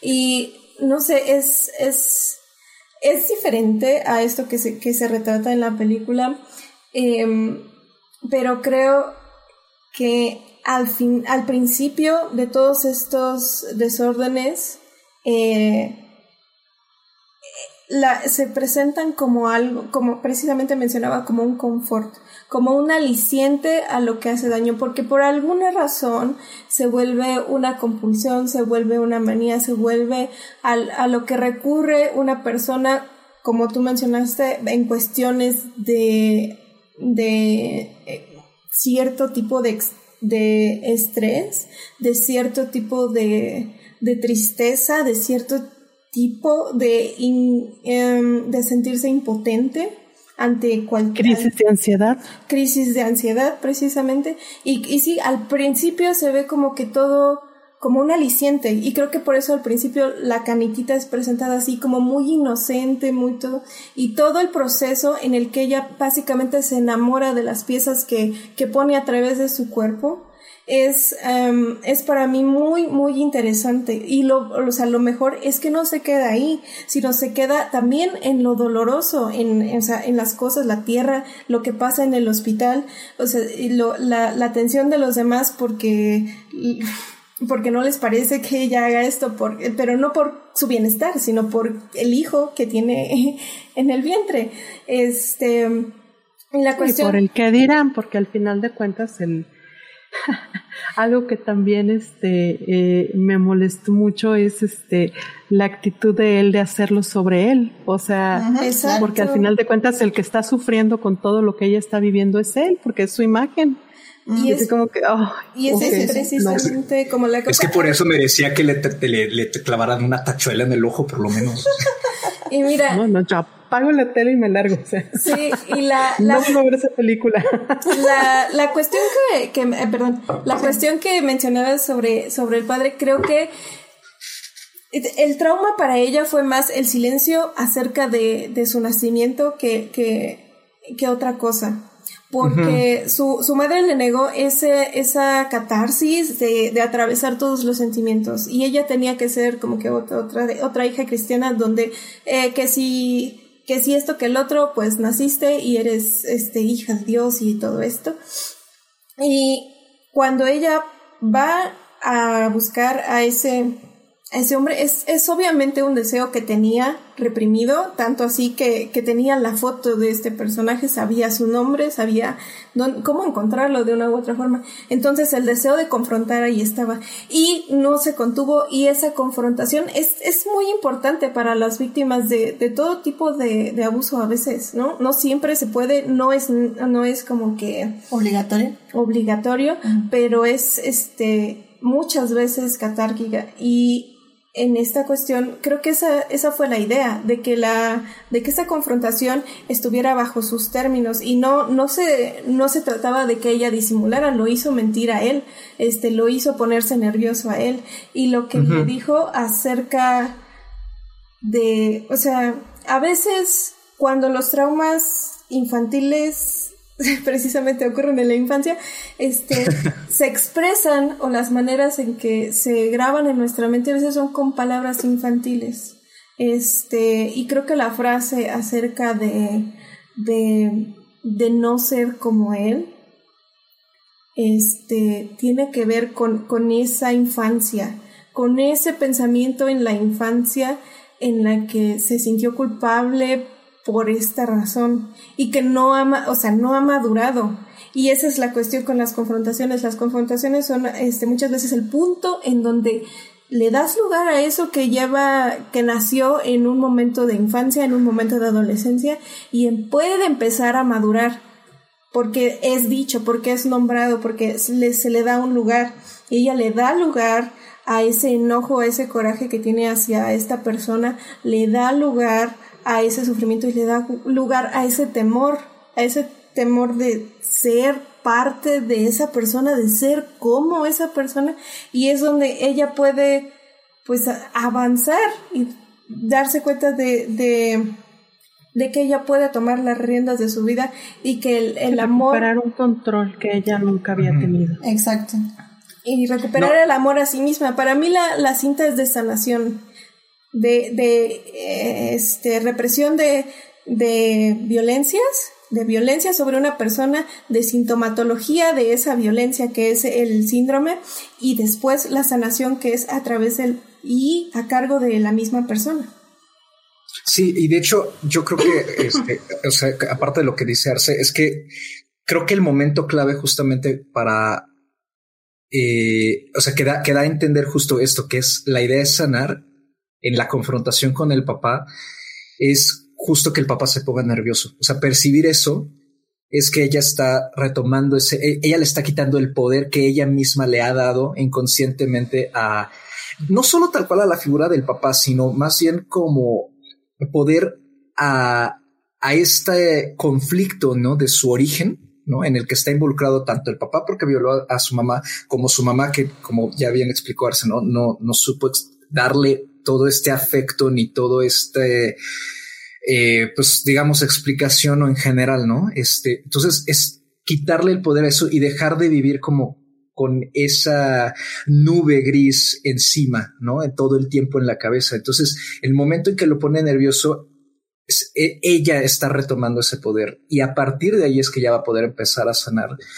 Y, y aparte es por eso que pues ya ni siquiera, o sea, por mucho que, por ejemplo, a mí se me hubiera antojado, ya no es necesario que regrese ella a confrontar, por ejemplo, al, al marido y a sus horribles padres, porque finalmente el, la confrontación mayor que tenía que hacer era en su origen, con su origen, no con, eh, con, estas otras personas que aunque sea una confrontación más inmediata, eh, finalmente evadiéndola, eh, no la lastimaba tanto porque la estaba lastimando más otra confrontación más importante y, y que era más eh, apremiante sanar. Amén, 100%. Este, creo que de hecho a mí la película me estaba gustando mucho, pero donde ya a mí me compró, me vendió y, dije, no manchen, wow, fue justo eso, en la confrontación. Porque como bien dicen, y, literal repitiendo, eh, ella está en control de la situación y, y el padre biológico es solo un obstáculo para que ella pueda seguir creciendo y sanando. O sea, no es que él le dé permiso, o sea, no, es que ella nada más tenía que confrontarlo como tenemos que confrontar nuestros miedos y nuestros dolores y etc. para seguir avanzando. Y lo confrontó en sus términos. Eh, el padre le explicó un poco por qué pasó lo que pasó Asumiendo su culpa. Asumiendo, ajá, exacto. Asumiendo su responsabilidad, la verdad también un poco bastante romantizado. Sí, sí, estoy, estoy de acuerdo porque optimista en todo caso. Optimista, sí, sí, sí, sí, estoy de acuerdo que, o sea, puede, puede pasar, o sea, pero debe Después ser de un proceso. Exacto. A lo mejor esa persona también tuvo un proceso. sí, y sí, sí, está romantizado. Podemos decir que está romantizado, pero tampoco tenemos que negar que puede ser que también hay personas que pasen por procesos y él evidentemente ya lo había pasado porque ya tenía una familia, una hija, o sea... Y creo que el diálogo fue escrito por alguien que, que con la sensibilidad de, del escritor de decir las cosas que tal vez otras víctimas de abuso este, desearían escuchar. ¿También? Sí, y, y, no solo eso, también aquí hay otra cosa que hay que tener, que creo que tenemos que tener en cuenta eh, cuando vemos sobre todo películas que tratan ese tipo de temas, ¿no? Eh, es que es muy delgada la línea en llegar a lo que conocemos como porno miseria, ¿no? Entonces es muy fácil cruzarla y también eh, creo yo que, o sea, no es, no, no creo que sea tanto romantizar o, o vamos a ponerle un pequeño ápice optimista este personaje, ¿no? Del papá, por lo menos una cualidad que ya se redimió. No es tanto eso, es que también, o sea, eh, el llenar a tu protagonista de absolutamente pura negatividad alrededor y de que todo el mundo prácticamente, ¿no? Este, la esté pisoteando, eh, también llega un punto en que a ver, o sea, está bien, se trata de que el personaje esté en este proceso, ¿no? De, de, de, superarse, de sanar, de crecer, ¿no? De cambiar según la historia, pero tampoco se trata de que yo disfrute viendo cómo a esta persona, bueno, todo el, todo, todo el mundo le, le da un zapatazo, ¿no? Entonces, porque sí hay películas así y que justamente cruzan esa línea y, creo que también, o sea, eh, o sea, es muy válido, ¿no? Que el, el personaje, el, del personaje del papá no tenía que ser pues el monstruo que, que obviamente sabemos que fue en su momento, pero no tenía por qué seguir siéndolo, ¿no? O sea, siempre eh, eh, pues sí, puede haber un cambio. Por, increíble que parezca, hay gente que, que sí se, se, recompone y pues la película en ese caso nos pide como que demos ese pequeño salto de fe porque finalmente el que el personaje que importa aquí es ella, ¿no? Si el señor sanó o no sanó o le está mintiendo eso, eh, pasa un poco a segundo plano porque incluso ella, en el momento en que ella se presenta y él la ve, ella no lo sabe y eso es padrísimo, creo yo, darse cuenta tú como espectador ella no lo sabe, pero en el momento en que él la ve y ella se queda con él a solas en la cocina, ella ya tiene el control de la situación y ya incluso está, tiene poder sobre él. Ella solamente todavía no se da cuenta y es eh, ya que se pone nervioso, ¿no? Es cuando retoma ese poder, pero es cuando ella ya se da cuenta que, lo, que, que ella realmente está en la posición de poder ahí. Creo que hay un contraste muy importante es en las primeras escenas con ella donde su voz es tímida, suave, complaciente y permanece en silencio cuando las otras personas tienen más cosas más importantes de las que hablar. Y después en esta fiesta donde en lugar de ceder la importancia a cualquier situación que pueda vivir, ella toma una actitud de confrontación totalmente lo contrario a lo que ella ha tenido que ser siempre, que es complaciente y agradecer que su mamá no la abortó y agradecer que Dios este, permitió que ella viviera y agradecerle a este tipo que le que se casara con ella y que la eligiera como su esposa básicamente.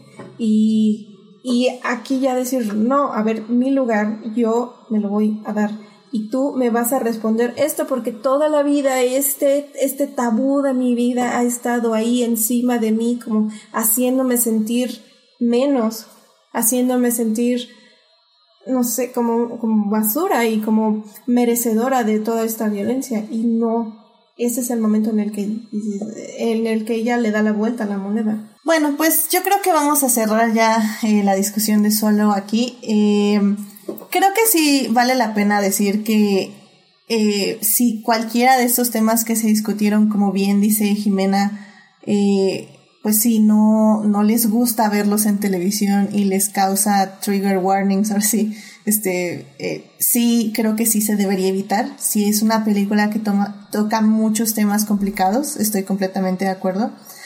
Y que creo yo que es una peli que tiene un muy buen desenlace, muy positivo. Em, pero, pero sí, o sea, sí tiene muchos temas que si, si tocan muy cerca, este, creo que sí puede ser un poco complicado verlo. Estoy más, más que nada yo creo por el filtro rosa que tiene.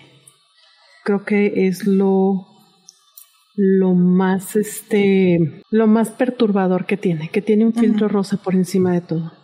Sí, y que creo, bueno, eh, que sé que Jimena no está de acuerdo, pero sí, yo, yo creo que es parte del estilo y parte justamente de la narrativa y es parte importante.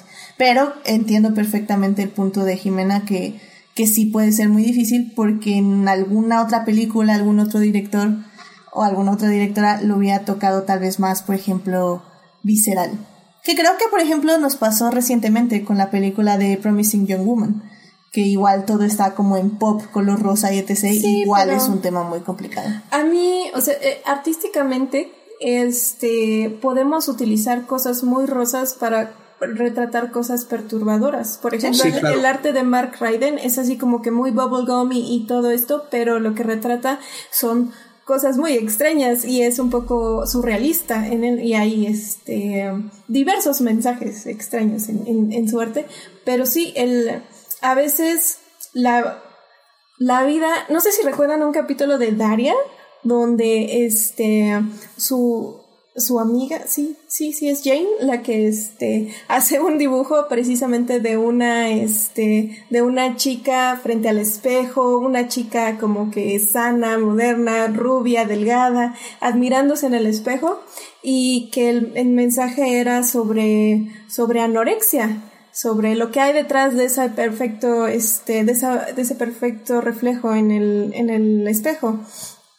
Y entonces, este, creo que es el recurso al inicio de que esta, esta enfermedad se, se, se presenta, o muchas veces estas enfermedades se presentan como un aliciente, como mencionaba, y se pintan en la mente como eso, como cierto confort. Y lo que hace la cinta no es quedarse ahí, sino atravesarlo y salir del otro lado. Sí, sí, no, no, no, sí, sí, eh, estoy de acuerdo, efectivamente. Pero bueno, ya vámonos al último tema que como bien dice Héctor en el chat es muchísimo más este bonito y alentador y es cierto. Pero bueno, vamos eh, a la tercera parte.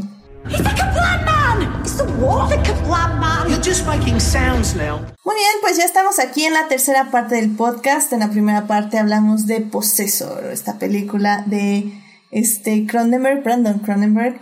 En la segunda parte estuvimos hablando de Swallow. Eh, ambas películas lamentablemente no se pueden ver todavía por medios legales, las estamos esperando, pero bueno, mientras están en los medios alternativos. Eh, tenemos otra película que se llama, vamos a hablar de ella en esa tercera parte, se llama La Llorona. Eh, la Llorona es una película guatemalteca, no vayan a confundirla con La Maldición de la Llorona, que esa es gringa y esa es otra cosa completamente diferente. este, La Llorona está dirigida por Jairo Bustamante, es del 2019 y todavía no ha sido estrenada eh, en México oficialmente. Ha tenido estrenos en festivales, eh, y estuvo prenominada a las películas, a la mejor película extranjera en los Oscars. Nada más que, bueno, no, no quedó en las cinco primeras, pero bueno, estuvo en las 20 consideradas. Y bueno, la película La Llorona es básicamente nos cuenta la historia de una familia que está en Guatemala, eh, que es básicamente el general Enrique y su familia que viven en una mansión y que están en una situación donde se les está, bueno, al general se le está haciendo un juicio de genocidio a la gente este, maya, eh, si no mal recuerdo. Eh, mientras pasa este juicio, eh, la familia está encerrada en una casa y alrededor siempre va a haber protestantes y, pues gente que está diciendo que básicamente pues tiene que pagar por esta masacre. mientras están ahí, todo el staff se va porque evidentemente no quieren ser acusados de, de apoyar a este genocida, eh, excepto una, una, una mujer. Eh, y bueno, llega otra mujer a ayudarles, pero bueno, parece ser que esta nueva mujer que, que va a estar ahí em, tal vez no es exactamente quien plantea ser. Em, Jimena, yo sé que esta sí te gustó. la verdad, la, la, verdad, este, digo, paréntesis, creo que me ha gustado mucho tu punto de vista porque creo que nos has hecho hablar de muchas cosas que en algún otra, en, si, todo, si, todos estuviéramos de acuerdo, no hubieran salido. Entonces, en ese aspecto, te lo agradezco mucho y también, obviamente, que, hayas visto las películas y que no desesperaras. Así, eh, la verdad es que eh, es, un, es un muy valioso punto de vista y creo que eh, no frecuentemente pasa en Adictia Visual, creo que casi siempre estamos muy de acuerdo, entonces me, te, te, lo agradezco mucho. Pero bueno, ¿qué te gustaría eh, decir de La Llorona? Este, a lo mejor este, igual para, para dar la contraria, este, a ustedes no les gustó y a mí sí, ¿verdad? Pero este, digo, es muy probable, ¿no? No sé. Eh, la, la historia en sí está tomada en cuenta, perdón, está inspirada en eh, la historia de José Efraín Ríos Montt es este un, político militar guatemalteco, este, y como bien dices, este trata sobre el genocidio eh, a la comunidad maya. Y, es una historia terrible y cruda. Y lo poquito que nos eh, presentan de imágenes de esa, de esa, este, de esos acontecimientos son horribles, son, son, son espantosos pero en sí eh, la película gira más en torno al, al, juicio que se le está este, ya llevando a cabo como 20 años después, como bien dices, a este señor. Eh, en la película se llama, eh, se me fue el nombre que mencionaste, Enrique, así es, Enrique Monteverde. Este, y pues su familia lo está defendiendo y la verdad también se me hacía increíble cómo la, la señora la esposa en algún momento se pone desde el punto de vista del esposo, este, muy al estilo, este, pues ahora sí, mujer que ha vivido bajo el yugo de la misoginia forever, este, que se pone a defenderlo y a, hablar en contra de las mujeres, ¿no? En contra de las, este, de las mujeres mayas insultándolas, llamándoles ofrecidas, llamándoles cosas peores y que pues todo lo que pasó si acaso, si acaso pasó algo fue culpa de ellas. Sin embargo, este, al final pues admite que, que realmente, obviamente nada de eso fue culpa de ellas, nada de eso fue de culpa de la, de la comunidad maya que realmente este señor pues sí merecía ser este juzgado por sus crímenes, pero como por, pues ahora sí que como está dentro de este esa vida que ha sido proporcionada en el privilegio gracias a él, pues no puede decir mucho, ¿no? Este, afortunadamente para ellos, o para la familia de, de este señor, desafortunadamente para él, este, el, eh, ¿cómo se dice? Eh, su casa se ve rodeada de protestantes durante este, lo que estuvo durando el juicio y aparte porque después después de que este, al principio le dan un veredicto de culpable, a los pocos días revierten el veredicto, y esto fue también real, este, revierten el veredicto y lo este, dictan pues inocente. Y se vuelve a hacer otro juicio y así, ¿no? Pero este, finalmente sí lo declaran culpable, pero ya estaba muy viejito para ir a la cárcel en, la vida real y ya este, no, pues no tocó la prisión.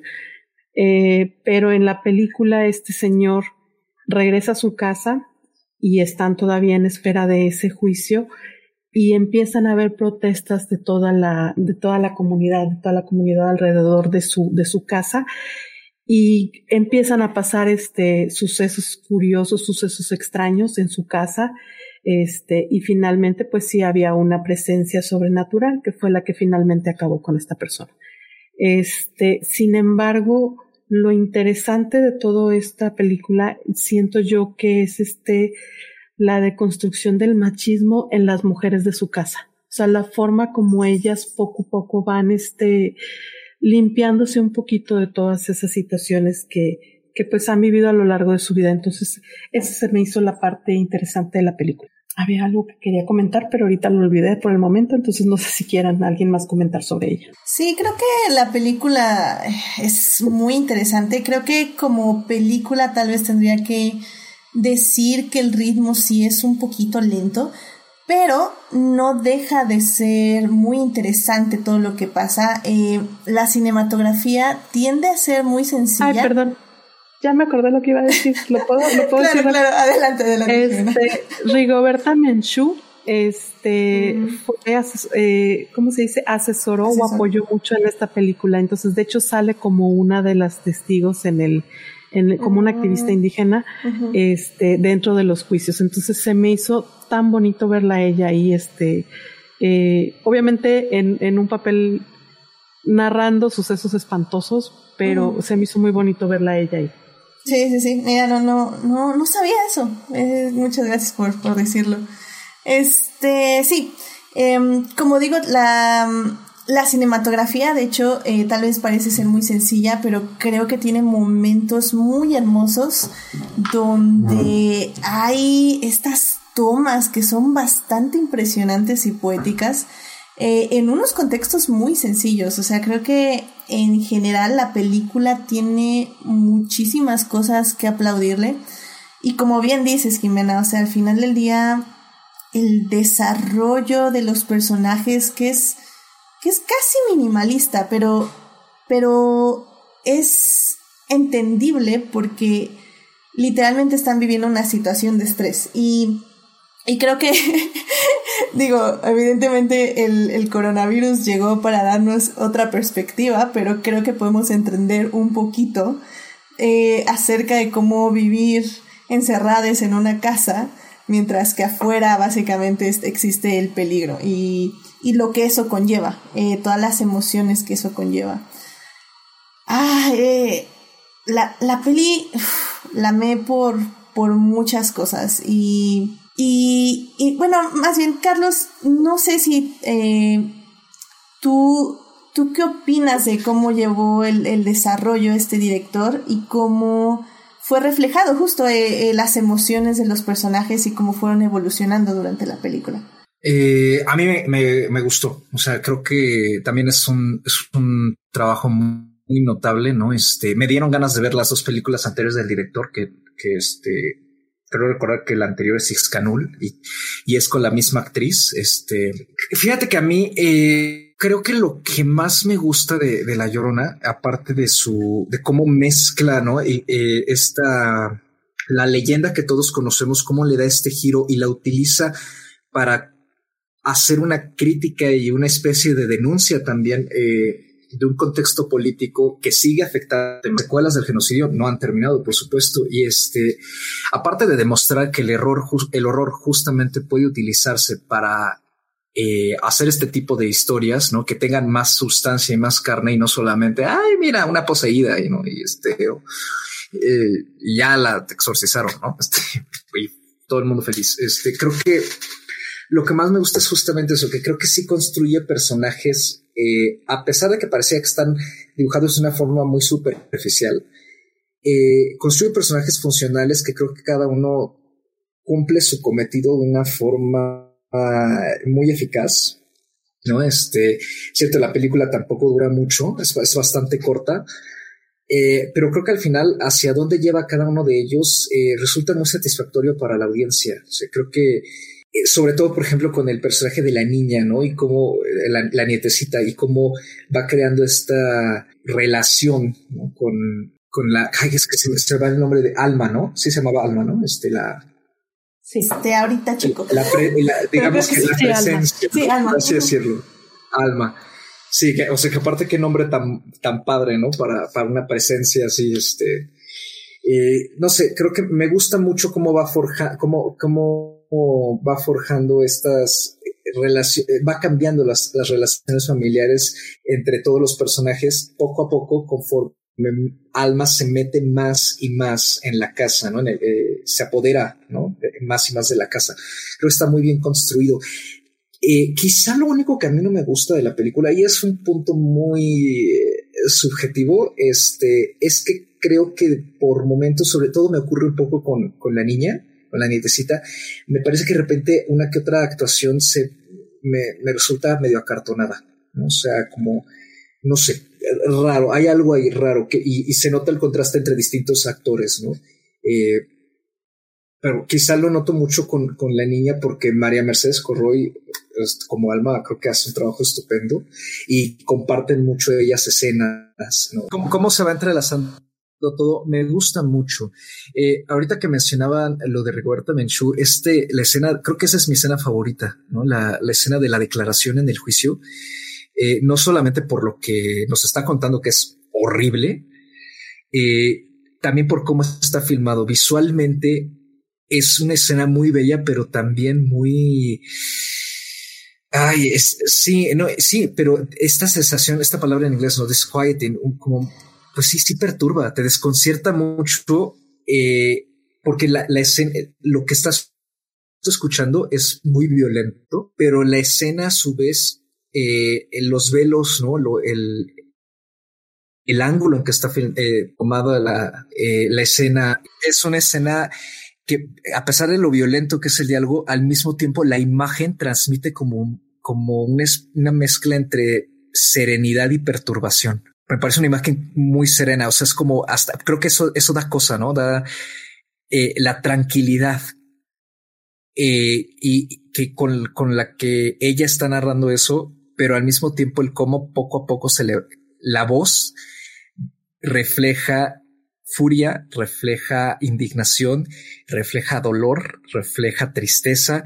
No sé, creo que es un momento muy potente y que una película eh, de este género y además eh, latinoamericana logre algo así me parece estupendo porque no es un género que en Latinoamérica, en, en el cine al menos, eh, tenga tantos aciertos, porque suele copiar mucho de su homólogo, eh, de los homólogos anglosajones, ¿no? Entonces, creo que, no sé, me, parece maravillosa, de verdad, en, general.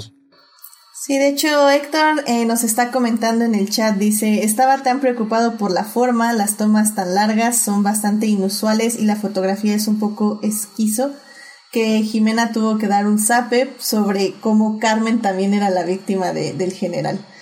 Eh, en ese aspecto, eh, estoy, estoy de acuerdo que a mí, por ejemplo, no, no me hipnotizó la, fotografía, pero sí me, me daba como golpes eh, de realidad, se podría decir por momentos, porque como bien dices, Carlos, o sea, creo que hay muchas escenas que son manejadas de forma muy interesante, que por cierto, en la copia en la que yo la vi, el sonido estaba bastante decente, lo cual es muy inusual en producciones latinoamericanas. pero bueno, creo que a mí se me hizo como también increíble eh, que le dieran esta vuelta al final, ¿no? Que le dieran... Eh, ¿cómo, cómo, cómo se diría? El final es como... Como que los, los espíritus no son eh, unas, o sea, como, como bien dice Jimena en el chat, alma, el alma en pena, sí, pero no, también tiene un poder y es un poder sí de venganza, pero como dice bien Jimena, no es... ¿No son una amenaza? Efectivamente, que eh, los espíritus no sean una amenaza para quienes no lo tienen que ser, porque ojo, el punto aquí es que el general en sí no está arrepentido de nada. O sea, en, al contrario de Solo, creo que Aquí, eh, bueno, más bien haciendo un contraste con Solo, Solo, creo que en este caso la película no busca redimir a absolutamente nadie. Pero sí busca hacer conciencia, lo cual está interesante. No sé tú, Arce, cómo, cómo viste todo eso. Hmm, este, para mí, metafóricamente, alma es como esos gritos, esa voz que tratan de mantener lejos en esa casa, esa, esos gritos de afuera y esos manifestantes que tratan de, de ignorar, Alma es la manera en la que no pueden no pueden ignorar sus propias acciones, no pueden ignorar el dolor de, de la gente y la manera en que hay, hay, consecuencias a través de esa, de esa emotividad y de esa historia.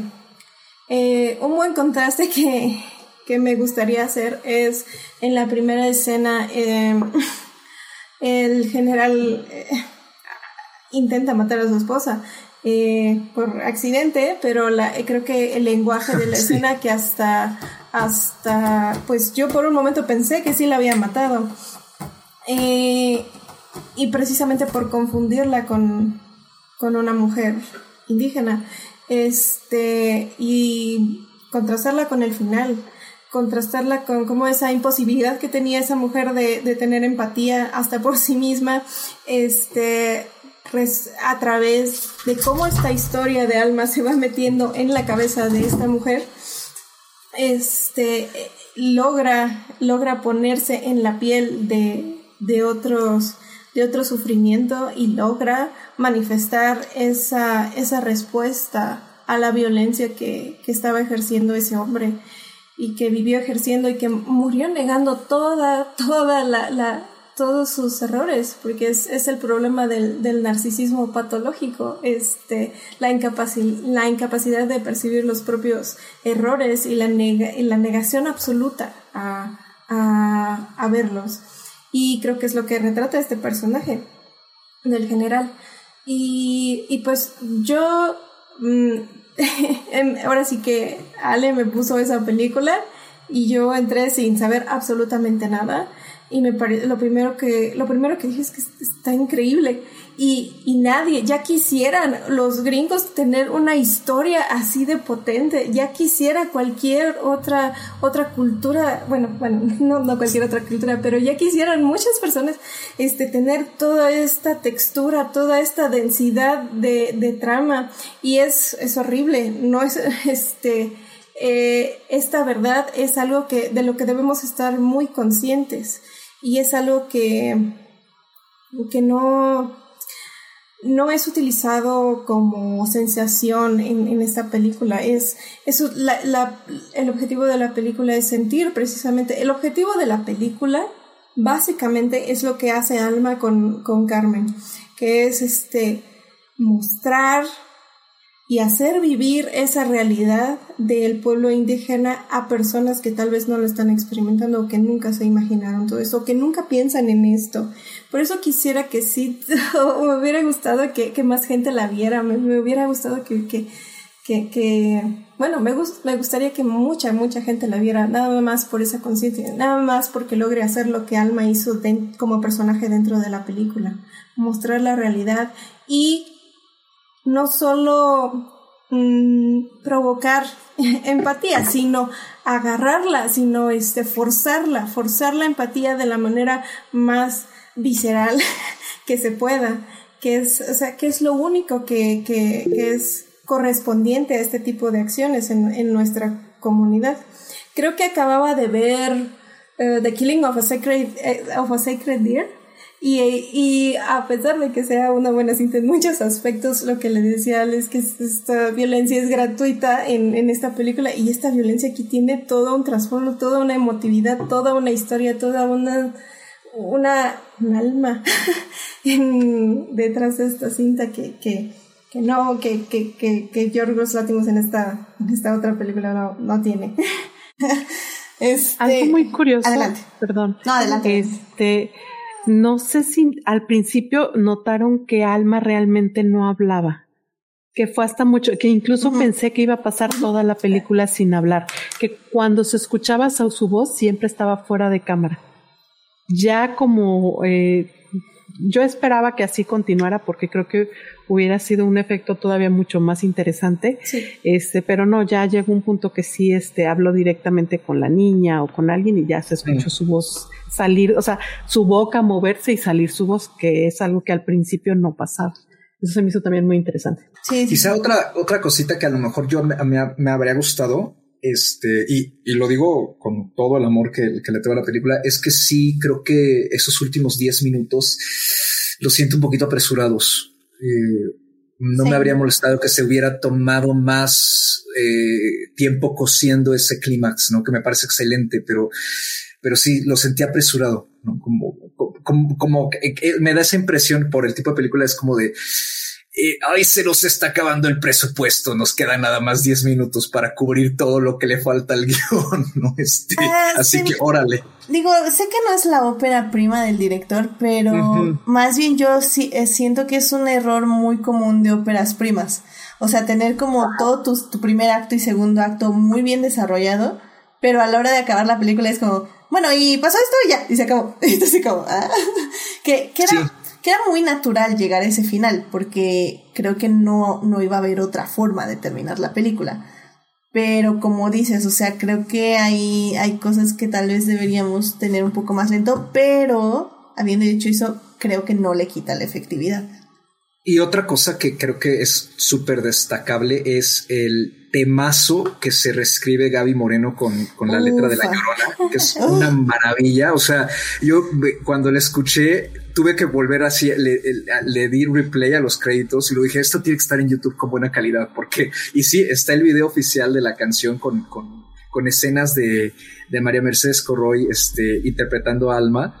Eh, me parece estupenda, de verdad. Qué creo que es la versión que más me ha gustado de la canción de La Llorona. O sea, Gaby Moreno, me pongo de pie, me quito el sombrero. O sea, qué trabajo de canción, qué pedazo de, de recomposición.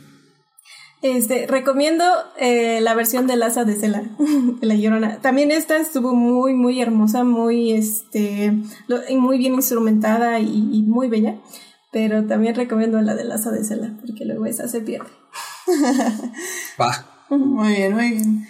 Sí, este, y digo, para, creo que nada más como para recalcar justo este puente de que ya llevamos en las dos anteriores películas del uso del cuerpo, eh, creo que hay un poquito justo de posesor, justo en lo que estaba diciendo Arce, de cuando Camila entra en el cuerpo de Alma para vivir su tragedia.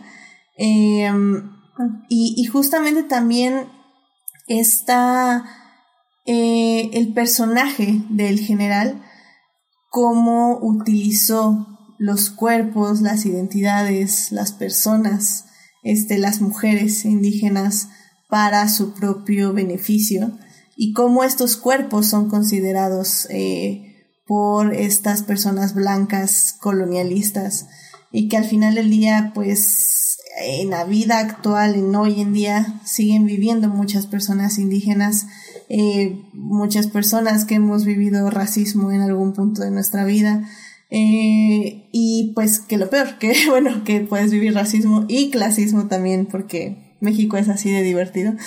Entonces, este, creo que como dice Arce, es una peli muy importante. Obviamente les voy a avisar cuando ya esté. Eh, Carlos ahorita me hizo favor eh, de... Si quieres saber, tú, tú dilo, Carlos, porque tú, tú estás más informado de estas cosas. ¿Dónde va a estar la Yo, yo sé, yo sé que este. querías este, que yo le dijera, pero. pues sí, pues sí, este. eh, no, pues afortunadamente, eh, Caníbal, ¿no? Que es, que es luego quien trae este tipo de cosas, este, benditos sean.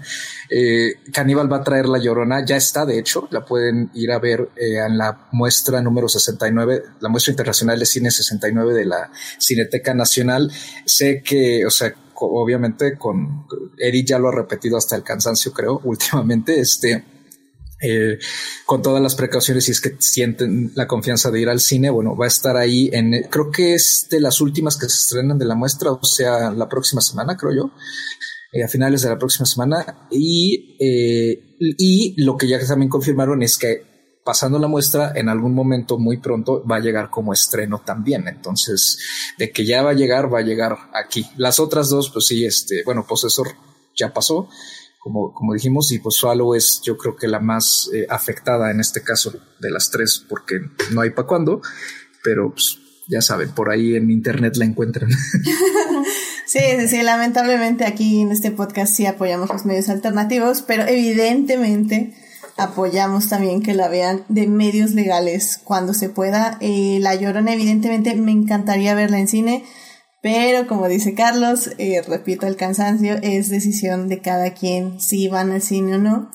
Entonces, personalmente yo sí la voy a esperar a verla en algún medio legal, de nuevo, porque vale muchísimo la pena y obviamente la quiero ver en una mejor calidad en la que la vi, que no era tan mala, pero la verdad sí, sí vale la pena verla ya en una calidad decente. En todo caso, lo que quizá ocurra, Sí, claro. claro. En, todo caso, yo creo que igual lo que podría ocurrir, que es lo que está haciendo Caníbal desde el año pasado con, con, con todo esto que, que, pasó, que sigue pasando, es que quizá para, no sé, digamos, fin de año, de septiembre en adelante, la película esté disponible en Caníbal, Casa Caníbal, que es como su plataforma donde suelen estar metiendo ahorita los estrenos que han traído durante los últimos cinco años. Entonces, con un poco de suerte puede estar ahí. Excelente. Pues bueno, les estaré informando eh, de cuando ya esté disponible ahí, este, en, en, en plataformas legales. pues bien, ¿qué tal si eh, Arce, eh, ya que tu nombre empieza con A, ¿te gustaría dar como alguna conclusión de estas tres películas en general o de alguna en específico, lo que usted guste decir? Este, creo que en general el terror es un gran móvil de conciencia, es un gran, este, es una gran manera de explorar los miedos, este, las limitaciones y em, siempre en todas sus formas literaria, este, artística, o sea, visual o, o de otras formas, siempre me ha parecido como mi, mi go-to. Es, es como una de las expresiones de, de arte que son mis favoritas. Y eh, estas películas ejemplifican toda, todo, todo eso que aprecio de, de, de esas cuestiones de, del horror de alguna u otra forma. Aunque estoy de acuerdo con que no son um, como tan típicamente se este, no son estereotípicamente películas de terror. Eh, son, son muy valiosas por, por los horrores que reflejan. sí, sí, creo que en ese aspecto La Llorona creo que es la que más entra en el en el ah, slate Una comparación que, que, quería hacer de, de La Llorona es que me recuerda mucho precisamente a la hermosa literatura hispanoamericana, la literatura este de realismo fantástico. Mm. Sí, sí, sí, tienes, tienes razón. Sí. Muy bien. Perfecto, muchísimas gracias, Arce. Eh, Carlos, ¿a ti qué conclusión te gustaría dar?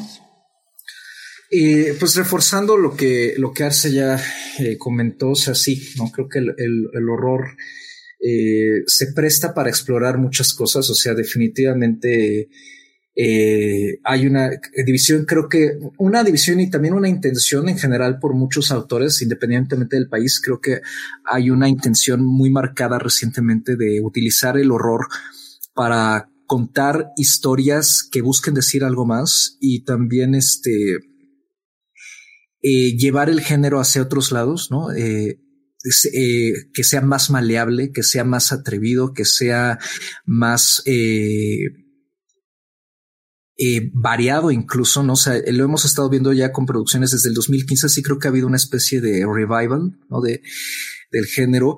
Eh, y, pero curiosamente, y es lo triste, eh, eh por, la, por las redes sociales, ¿no? Por lo que, lo, que se ha visto, este, lo que leo luego, en, por ejemplo, en los comentarios de, de la Cineteca Nacional o de, de Twitter, es que eh, la ironía es que eh, es un, esta, esta nueva vertiente ¿no? de, de horror que incluso llaman poshorror en algunos, algunos críticos lo han tomado así, eh, no está siendo tan popular con la audiencia porque justamente no nos da lo que nos acostumbran las películas que son más de terror, ¿no? Que simplemente estamos saltando cada vez que el payaso sale del, de la caja, este.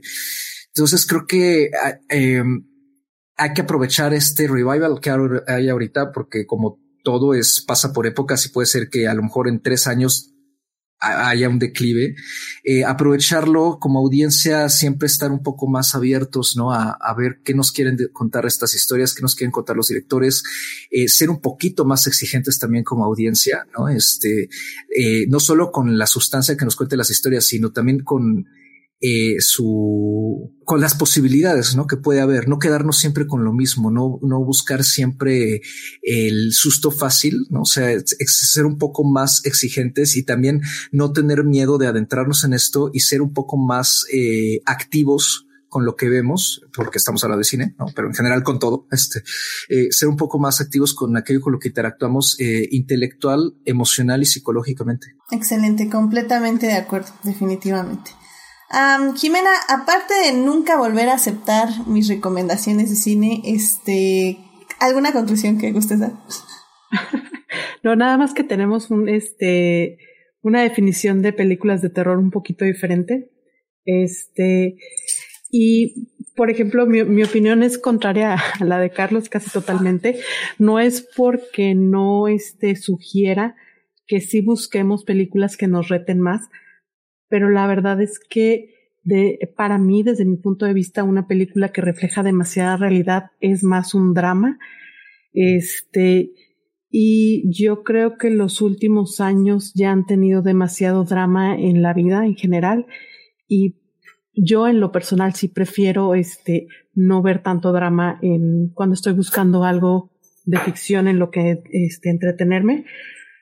Eh, ahora sí que desconectarme totalmente de la realidad, ¿no? Pero este sí estoy de acuerdo en que hay eh, una corriente muy interesante de cine de terror, este y que no todo tiene que ser el, el, el, el jump scare, el, el, ¿cómo se dice? El, el susto fácil, ¿no? Sí me gusta que las películas nos reten, este, pero sí prefiero mis, mis, mis géneros de drama y de terror lo más separados posibles. muy bien, muy bien, está bien, Jimena. Este... De hecho, curiosamente, la, la, película de La Llorona a mí me hubiera gustado sin la parte sobrenatural, porque se me hace que estaba tratando el tema este, de los juicios muy interesante y que me hubiera gustado ver más sobre ese tema para conocer más, para informarme más. Eh, no tanto como un documental, pero para, para informarme más, ¿no? Al final de cuentas, eh, tengo la buena o la mala costumbre que después de terminar de ver una película nos ponemos a hacer nuestro research, tanto Héctor y yo, este, para investigar, para este fact check, para hacer el fact check de, de la información, este, y de ver a ver si hay este algún libro, alguna película, algún otro este medio de donde podamos obtener más información, ¿no? Entonces, al final de cuentas, me gusta me, me gusta que las películas me den como que un, eh, un poquito de información y que yo poder seguir buscando más información este, por mi cuenta, ¿no? Pero es parte de, de, de lo que decía, me gusta el drama separado del terror o del suspenso o de lo sobrenatural. Muy bien, muy bien. Este. Soy compleja. Eh, eh, no, es que no, no creo. Más bien, yo yo creo que es lo contrario, es más simple. Digo, no, y que me invitaron con engaños. ya sé, perdón. Este, sí, no, yo creo que es muy sencillo. O sea, creo que eh, conozco mucha gente que es así, eh, incluyendo, por ejemplo, a mi prima. Saludos a Cintia, que no creo que escuche este programa, porque también la llevé con engaños a ver. creo que la llorona. Bueno, no me acuerdo, pero en fin, este creo yo que hay gente que sí quiere que su terror sean jumpscares y punto. Eh, o sea, no les interesa ver nada real, con nada de fantasía y nada de nada. Eh, y creo que pues está bien, o sea, cada quien gusta de un género cinematográfico eh, por muchas razones. Hay personas que solo les gustan cosas de acción y pues ponles una escena donde ves a la vaquita 30 segundos y ya se están dando de un tiro. Y, y es bastante, pues, respetable. Ahora sí que creo que como cinéfila y como persona que se dedica al cine, eh, sí me gusta ver de todo, porque creo que hay muchas cosas que explorar. Y, y sí, no, no estoy, eh, yo no comparto esa visión del cine de terror. Yo creo que las cosas se pueden mezclar, o sea, el drama puede ser muy terrorífico y por eso puede ser parte del cine de terror y puedes tomar elementos parte del cine de terror, pero lo tienes que hacer bien. Y, y yo sé que Arce me va a matar en este momento, pero hay películas que no lo hacen bien. Hay películas que no lo hacen Sí, bien. no, pero es que yo iba a mencionar un ejemplo y con eso me vas a Ah, matar. pues eso es lo que te iba a decir, pero pues eso, este, pues sí, sí las hay. O sea, Este, yo iba a decir de- ¡Ah! Ya sé qué vas a decir. Yo iba a mencionar Sign Mod, pero Muy yo mal. sé que a Carlos también le gustó mucho, así que me pueden, mal. me pueden lanzar piedras entre Carlos O el incidente en Ghostland. Esa no gusta. Eh, esa también mezcla realidad con terror y, y no lo hace de la mejor forma. Ah, bueno. es que, mira, yo creo que al final, eh, el, el- cuando es ciencia ficción, eh, horror, eh, todas estas eh, que, géneros que en literatura se, se- van más hacia lo no mimético, ¿no? Este, creo que siempre al final es como una especie de contrato, ¿no? Cada, cada, cada libro, cada película es eh, el, el espectador eh, inconscientemente firma como como, sí, como un contrato, ¿no? En algún momento de la película, para cada quien es distinto, en el que te eh, estás diciendo, me compro lo que me estás vendiendo. Le entro o sabes qué, híjole, no. O sea, no, esto no me está entrando ni con calzador, ¿no? Entonces, este, eh, y, y, hay películas en las que, sobre todo creo que es en estos géneros, ¿no? Los que son más... Eh, bueno, es que el, se les suele decir las películas de género, ¿no?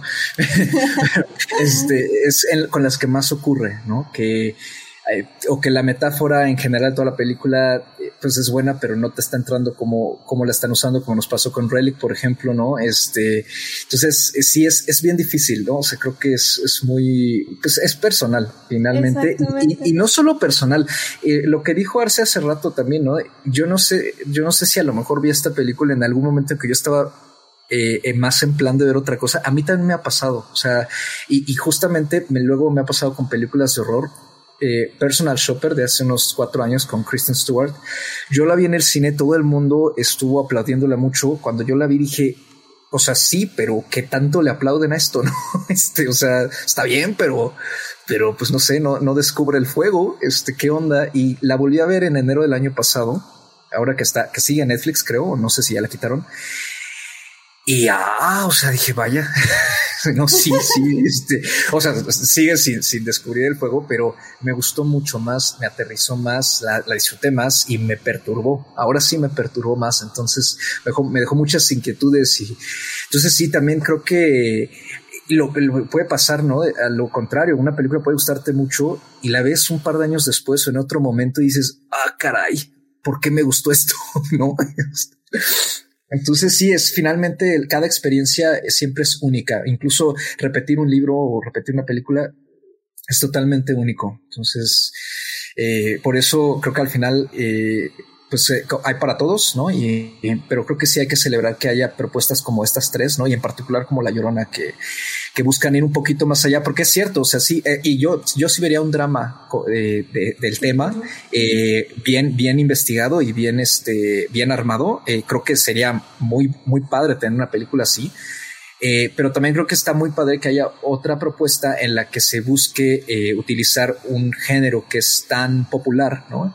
y llenarlo de algo más sustancioso y a través de eso eh, usarlo como pretexto para meter un, una crítica social eh, muy necesaria y además eh, poner el foco en, en, en un tema que incluso nosotros como mexicanos que tenemos a Guatemala aquí al lado, este, pues muchos no nos enteramos, ¿no? Porque siempre como que nuestra mirada, por ejemplo, en, en, las clases de historia contemporánea, que a veces ni llegamos a la historia contemporánea mexicana, pues cómo vamos a llegar a la de otros países, pero está puesta en otros lados, ¿no? Entonces, eh, yo creo que eso es lo, lo más eh, importante, ¿no? Es, es que se siga haciendo cine de este estilo. Sí, creo que, por ejemplo, yo no vería un drama de la trama de La Llorona, porque... Mm estaría en la línea fina de ser demasiado dramático. O sea, cómo, cómo abordas el tema. Y puede haber una forma, y claramente si alguna persona o algún director este, la encuentra, pues claro, vas, le vamos a aplaudir. Pero creo que sí es muy, muy difícil encontrar ese balance y no tanto, no es tan difícil en la fantasía. Creo ejemplo. que el tema que aborda La Llorona es muy delicado porque se puede caer muy fácilmente en la explotación, de, en ser explotativo. Y creo que una manera en la que lo maneja la, esta cinta es precisamente vincularlo con nuestra mitología, con la mitología latinoamericana y este y la vuelve un arma de nuestra, basada en nuestra cultura, este la, la, la vuelve en un arma como una advertencia de que, que nuestro, nuestra voz va a llegar. Puede, pueden tratar de ignorarla, pueden tratar de mantenerla callada, pero algo, habrá consecuencias por todo lo que han pasado los pueblos. Y creo que algo de lo padre es que en la de La Llorona la víctima final no es necesariamente mujeres, que es lo que maneja mucho el, género de terror. Exacto, sí, sí, sí. ¿En ¿Carlos? Ah, es que pensé que me iba a continuar diciendo algo más. No, este, creo que, o sea, aparte de, de eh, ay, eh, iba complementando lo, lo que dice aparte creo que eh, o sea, el tomar justamente una leyenda como la de La Llorona, ¿no? Que es muy popular, eh, muy conocida, es casi, pues, sí, me atrevería a decir que sí es dominio público, este, el colectivo imaginario, este, el imaginario colectivo, perdón, este, o sea, resignificarla de esta manera creo que es una forma no solo de mantener vivos eh, los mitos y el folclore, ¿no? Es, en este caso nuestro, de, toda esta región, sino esa parte, eh, nutrirlo de otras capas, ¿no? O sea, que no necesariamente va a ser ahora, eh, o sea, que la gente vea esto y diga, ah, mira, es que ahora la historia de la no es así. No, no, no, es simplemente resignificar y utilizar ese folclore para seguir haciéndolo crecer, ¿no? Entonces, creo que eso también es, es muy valioso, ¿no? Porque finalmente, pues, o sea, honestamente, o una película de la, o sea, de, la leyenda de la Llorona, aunque fuera hecha aquí mexicana, o sea, o bueno, latinoamericana sí, pero tradicional, no así, el fantasma que está cazando a alguien, en niños porque ahogó a sus niños. O sea, digamos, la, la forma más básica de la leyenda. Digo, la vería, la verdad es que creo que no. O sea, porque, creo que ya lo he visto y que además, la, eh, digamos que la historia es como, eh, eh, pues sí, es, es, leyenda y es folclore, pero está como tan básico en términos de narrativa que creo que no, o sea, no se puede construir nada en ese nivel. Hay que llevarlo más allá y que una película como esta la lleve más allá con un contexto tan fuerte es, es, estupendo. Sí, en el chat, este Héctor está diciendo que a un drama del genocidio guatemalteco le pondría la vara mucho más alta. Jimena en el chat, no sé, está diciendo que en retrospectiva creo que sería mejor un documental para informar sin sobreexplotar. Y Héctor contesta también, sin el uso de analogías y metáforas, el juicio sería más duro. Que, que ojo, también hay documentales que explotan, que sobreexplotan. Exacto. sí, sí, sí. Entonces no necesariamente un documental tendría que ser, podría ser mejor, podría hacerlo incluso peor también. Sí, ahora sí que depende, depende de la mano que esté detrás del proyecto. Y que yo creo que ahí la, la razón por la que no fue sobreexplotado en esta película es por la participación de Rigoberta. sí, sí, tomó mucho en cuenta su, su punto de vista para, para presentarlo de una manera lo más adecuada posible. Claro, es hacer una buena investigación, ¿no? Que es lo que a muchas productoras y películas luego les recriminamos que no hacen una buena investigación o que dicen que la hacen, pero pues parece que dijeron, ah, sí, chido, gracias por tu input y, se van con otra cosa. Y para muestra un botón, o sea, eh, vean la... Yo no la he visto, pero y no la veré, pero vean justamente esa cosa que salió hace año y medio, ¿no? De la maldición de la Llorona, no este que forma parte del universo del Conjureverse, y vean esto y, o sea, Creo que la vio Jimena. ¿La viste tú, Jimena? Sí, este es una muy buena película de comedia. es una buena comedia. Excelente. Pues ya La verdad es que no, no está, está, está terrible. de ser muy marcada. Muy bien. Excelente. Pues miren, pues ya llegamos yo creo que a la conclusión de este hermoso programa. La verdad es que este Ah, mira, por, cierto, perdón, Héctor está diciendo como, como lo que se está hablando de Gran Torino. Sí, que, sí es cierto. Pero bueno, sí, muchísimas gracias. Eh, creo que ya dejé que se extendiera un poco, por eso ya no va a haber recomendaciones. Pero al final del día sí eran tres películas que yo sabía que estaban cargadas de muchas cosas, pero Pero dije, de una vez, si no, ¿para cuándo? Entonces, este, con el, la excusa del programa 66, faltándole otros seis, eh, pues hablar de estas películas de terror, no tan terror. Pero bueno, pues ya, con esto llegamos al final del programa. Este, pues muchísimas gracias por venir, Arce, este, Carlos y Jimena. Este, realmente fue muy interesante las perspectivas que, que les dieron estas películas, independientemente de si les gustaron o no. Pero creo que, eh, como siempre, invito al público a buscar estas películas o estar atentos de cuando se estrenen en medios legales y les echen un ojo y pues ustedes también armen su propio juicio de estas. Así que, bueno, pues muchísimas gracias Arce por venir a este programa. ¿Dónde te puede encontrar nuestro público? Eh, muchas gracias por invitarme. Este, a mí me pueden encontrar en Instagram en arroba arcadia-ix como 9 romano pero en minúsculas. Y también en Twitter como arcadia, arroba arcadiaix junto. Excelente, y pues a ver si un día de estos hacemos un live de antiviral, ya que la vean. Y hablamos de de la ópera prima de Brandon Cronenberg. ¿Eh? Esa es una buena idea. Muy bien, pues muchísimas gracias por venir, Carlos. ¿Dónde te puede encontrar nuestro público? Estoy tratando de ver de qué forma puedo presentarlo mejor ahora. Pueden encontrarme ahí y también pueden encontrarme con el mismo usuario en Instagram, Twitter, Mr. Carlos Ochoa. Eh, es un 8 y una A minúscula, este Mr. Carlos 8A. Y eh, mi podcast de cine es Plano Secuencia. Eh, nuestra charla más reciente es de Promising Young Woman. Ese es el episodio que debería estar hasta arriba. Excelente, sí, sí, sí, perdón, este plano secuencia, yo estaba diciendo otro nombre. Perfecto, muchísimas gracias Carlos por venir. Jimena, muchísimas gracias por venir, muchísimas gracias por ver las películas. Este, la verdad estaba buscando una excusa para invitarte y fue la que mejor se me ocurrió. Así que te lo agradezco muchísimo por venir. ¿Dónde te puede encontrar nuestro público? Sin engaños me pueden encontrar en arroba Crónicas del Multiverso en Facebook y en YouTube en Crónicas del Multiverso también. Este, en, YouTube solamente participo en los podcasts de domingo sobre Caballeros del Zodiaco y sobre Nightwish. Excelente, muy bien, pues muchísimas gracias por venir. Ah, y esperemos próximamente en Evil si sale este, nuevamente la segunda temporada. Mm, claro, claro, sí, este, Jimena reseñó en Crónicas toda la temporada de Evil, así que también vayan a escucharla por si les interesa esa serie. Excelente, excelente. Pues muchísimas gracias. Ah, perdón, a mí me pueden encontrar en HT Idea, donde cada vez hablo menos de Star Wars y más de Lewis Hamilton. Que esta semana es semana de carreras. Yes. Pero muy bien. Este, muchísimas gracias a quienes nos acompañaron en vivo en el chat. Estuvo Uriel Botello, estuvo Julio, estuvo Sofía Sánchez, que pasó a saludar.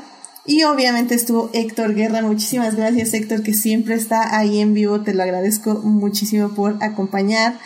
Y también en Twitch estuvo Julián García, que obviamente también nunca falta el buen Julián ahí en Twitch, que estamos tratando de que crezca. no lo estamos logrando, pero no importa. si no, ya saben, este YouTube es, nuestra eh, plataforma preferida. Pero bueno, em, por cierto, muchas gracias a Julián. Eh, repito, la campaña de release de Melvin Cut no va a pasar. Es algo que no va a suceder. Porque no existe, no existe. No importa qué les diga Melvin. No hay un programa del Snyder Cut de cuatro horas. Pero bueno. en fin, bueno. Team Diferidos, también muchísimas gracias a quienes nos oyen durante la semana en Heartis, Spotify, Google Podcast y en iTunes. Este programa estará disponible ahí a partir del miércoles en la mañana. Pasen a comentar en el canal de YouTube qué opinan del programa del día de hoy, qué películas de terror, terror, terror debemos de ver o de terror no tan terror debemos de ver, qué, cuáles son sus recomendaciones. Em, no se les olvide seguir este podcast en Facebook, en Instagram como Adictia-Visual para leer reseñas de películas y series. También ya tenemos ahí en el Instagram Reels y también tenemos nuestro primer live que estuvo ahí Carlos conmigo y hablamos de la película Relic, Herencia Maldita. Porque deberían o no deberían irla a ver a cines si es como, repito, su decisión ir. Así que bueno, suscríbanse al canal de YouTube y Twitch para que les avisen cuando estemos en vivo. Muchos saludos a Juan Pablo Nevado, a Jesús Alfredo, a la querida Joyce, a Fernando, a Jessica y a Taco de Lechuga, quienes nos acompañan en las redes y nos escuchan en diferido. Muchísimas gracias. La próxima semana, eh, yo sé que parece como que no hay tema, pero eh, realmente sí hay. Eh, voy a hablar de, bueno, vamos a hablar de tres películas nominadas a los Oscars, tres películas que para mí son las mejores de las nominadas a mejor película. entonces vamos a continuar con estos programas de 3 por 1 a ver si Carlos quiere acompañarnos, no sé, ahorita, ahorita lo platicamos, pero bueno, les, les voy a dejar en, en, en espera cuáles van a ser esas tres películas. Y bueno, pues acompáñennos porque ya se acercan los Oscars y evidentemente hay que hablar de las nominadas a mejor película. Perfecto, pues que tengan una muy linda semana, por favor, si no necesitan salir, quédense en casa. Y si salen, usen doble cubrebocas porque esa es la moda del 2021 y cuídense mucho. Ya estamos vacunando a la gente de, bueno, yo no obviamente, pero ya está vacunando a la gente mayor de 60 años, así que vamos lentos pero seguros. muy lentos, de hecho. Pero bueno, en fin, que tengan una muy bonita semana, cuídense mucho, nos vemos, hasta luego.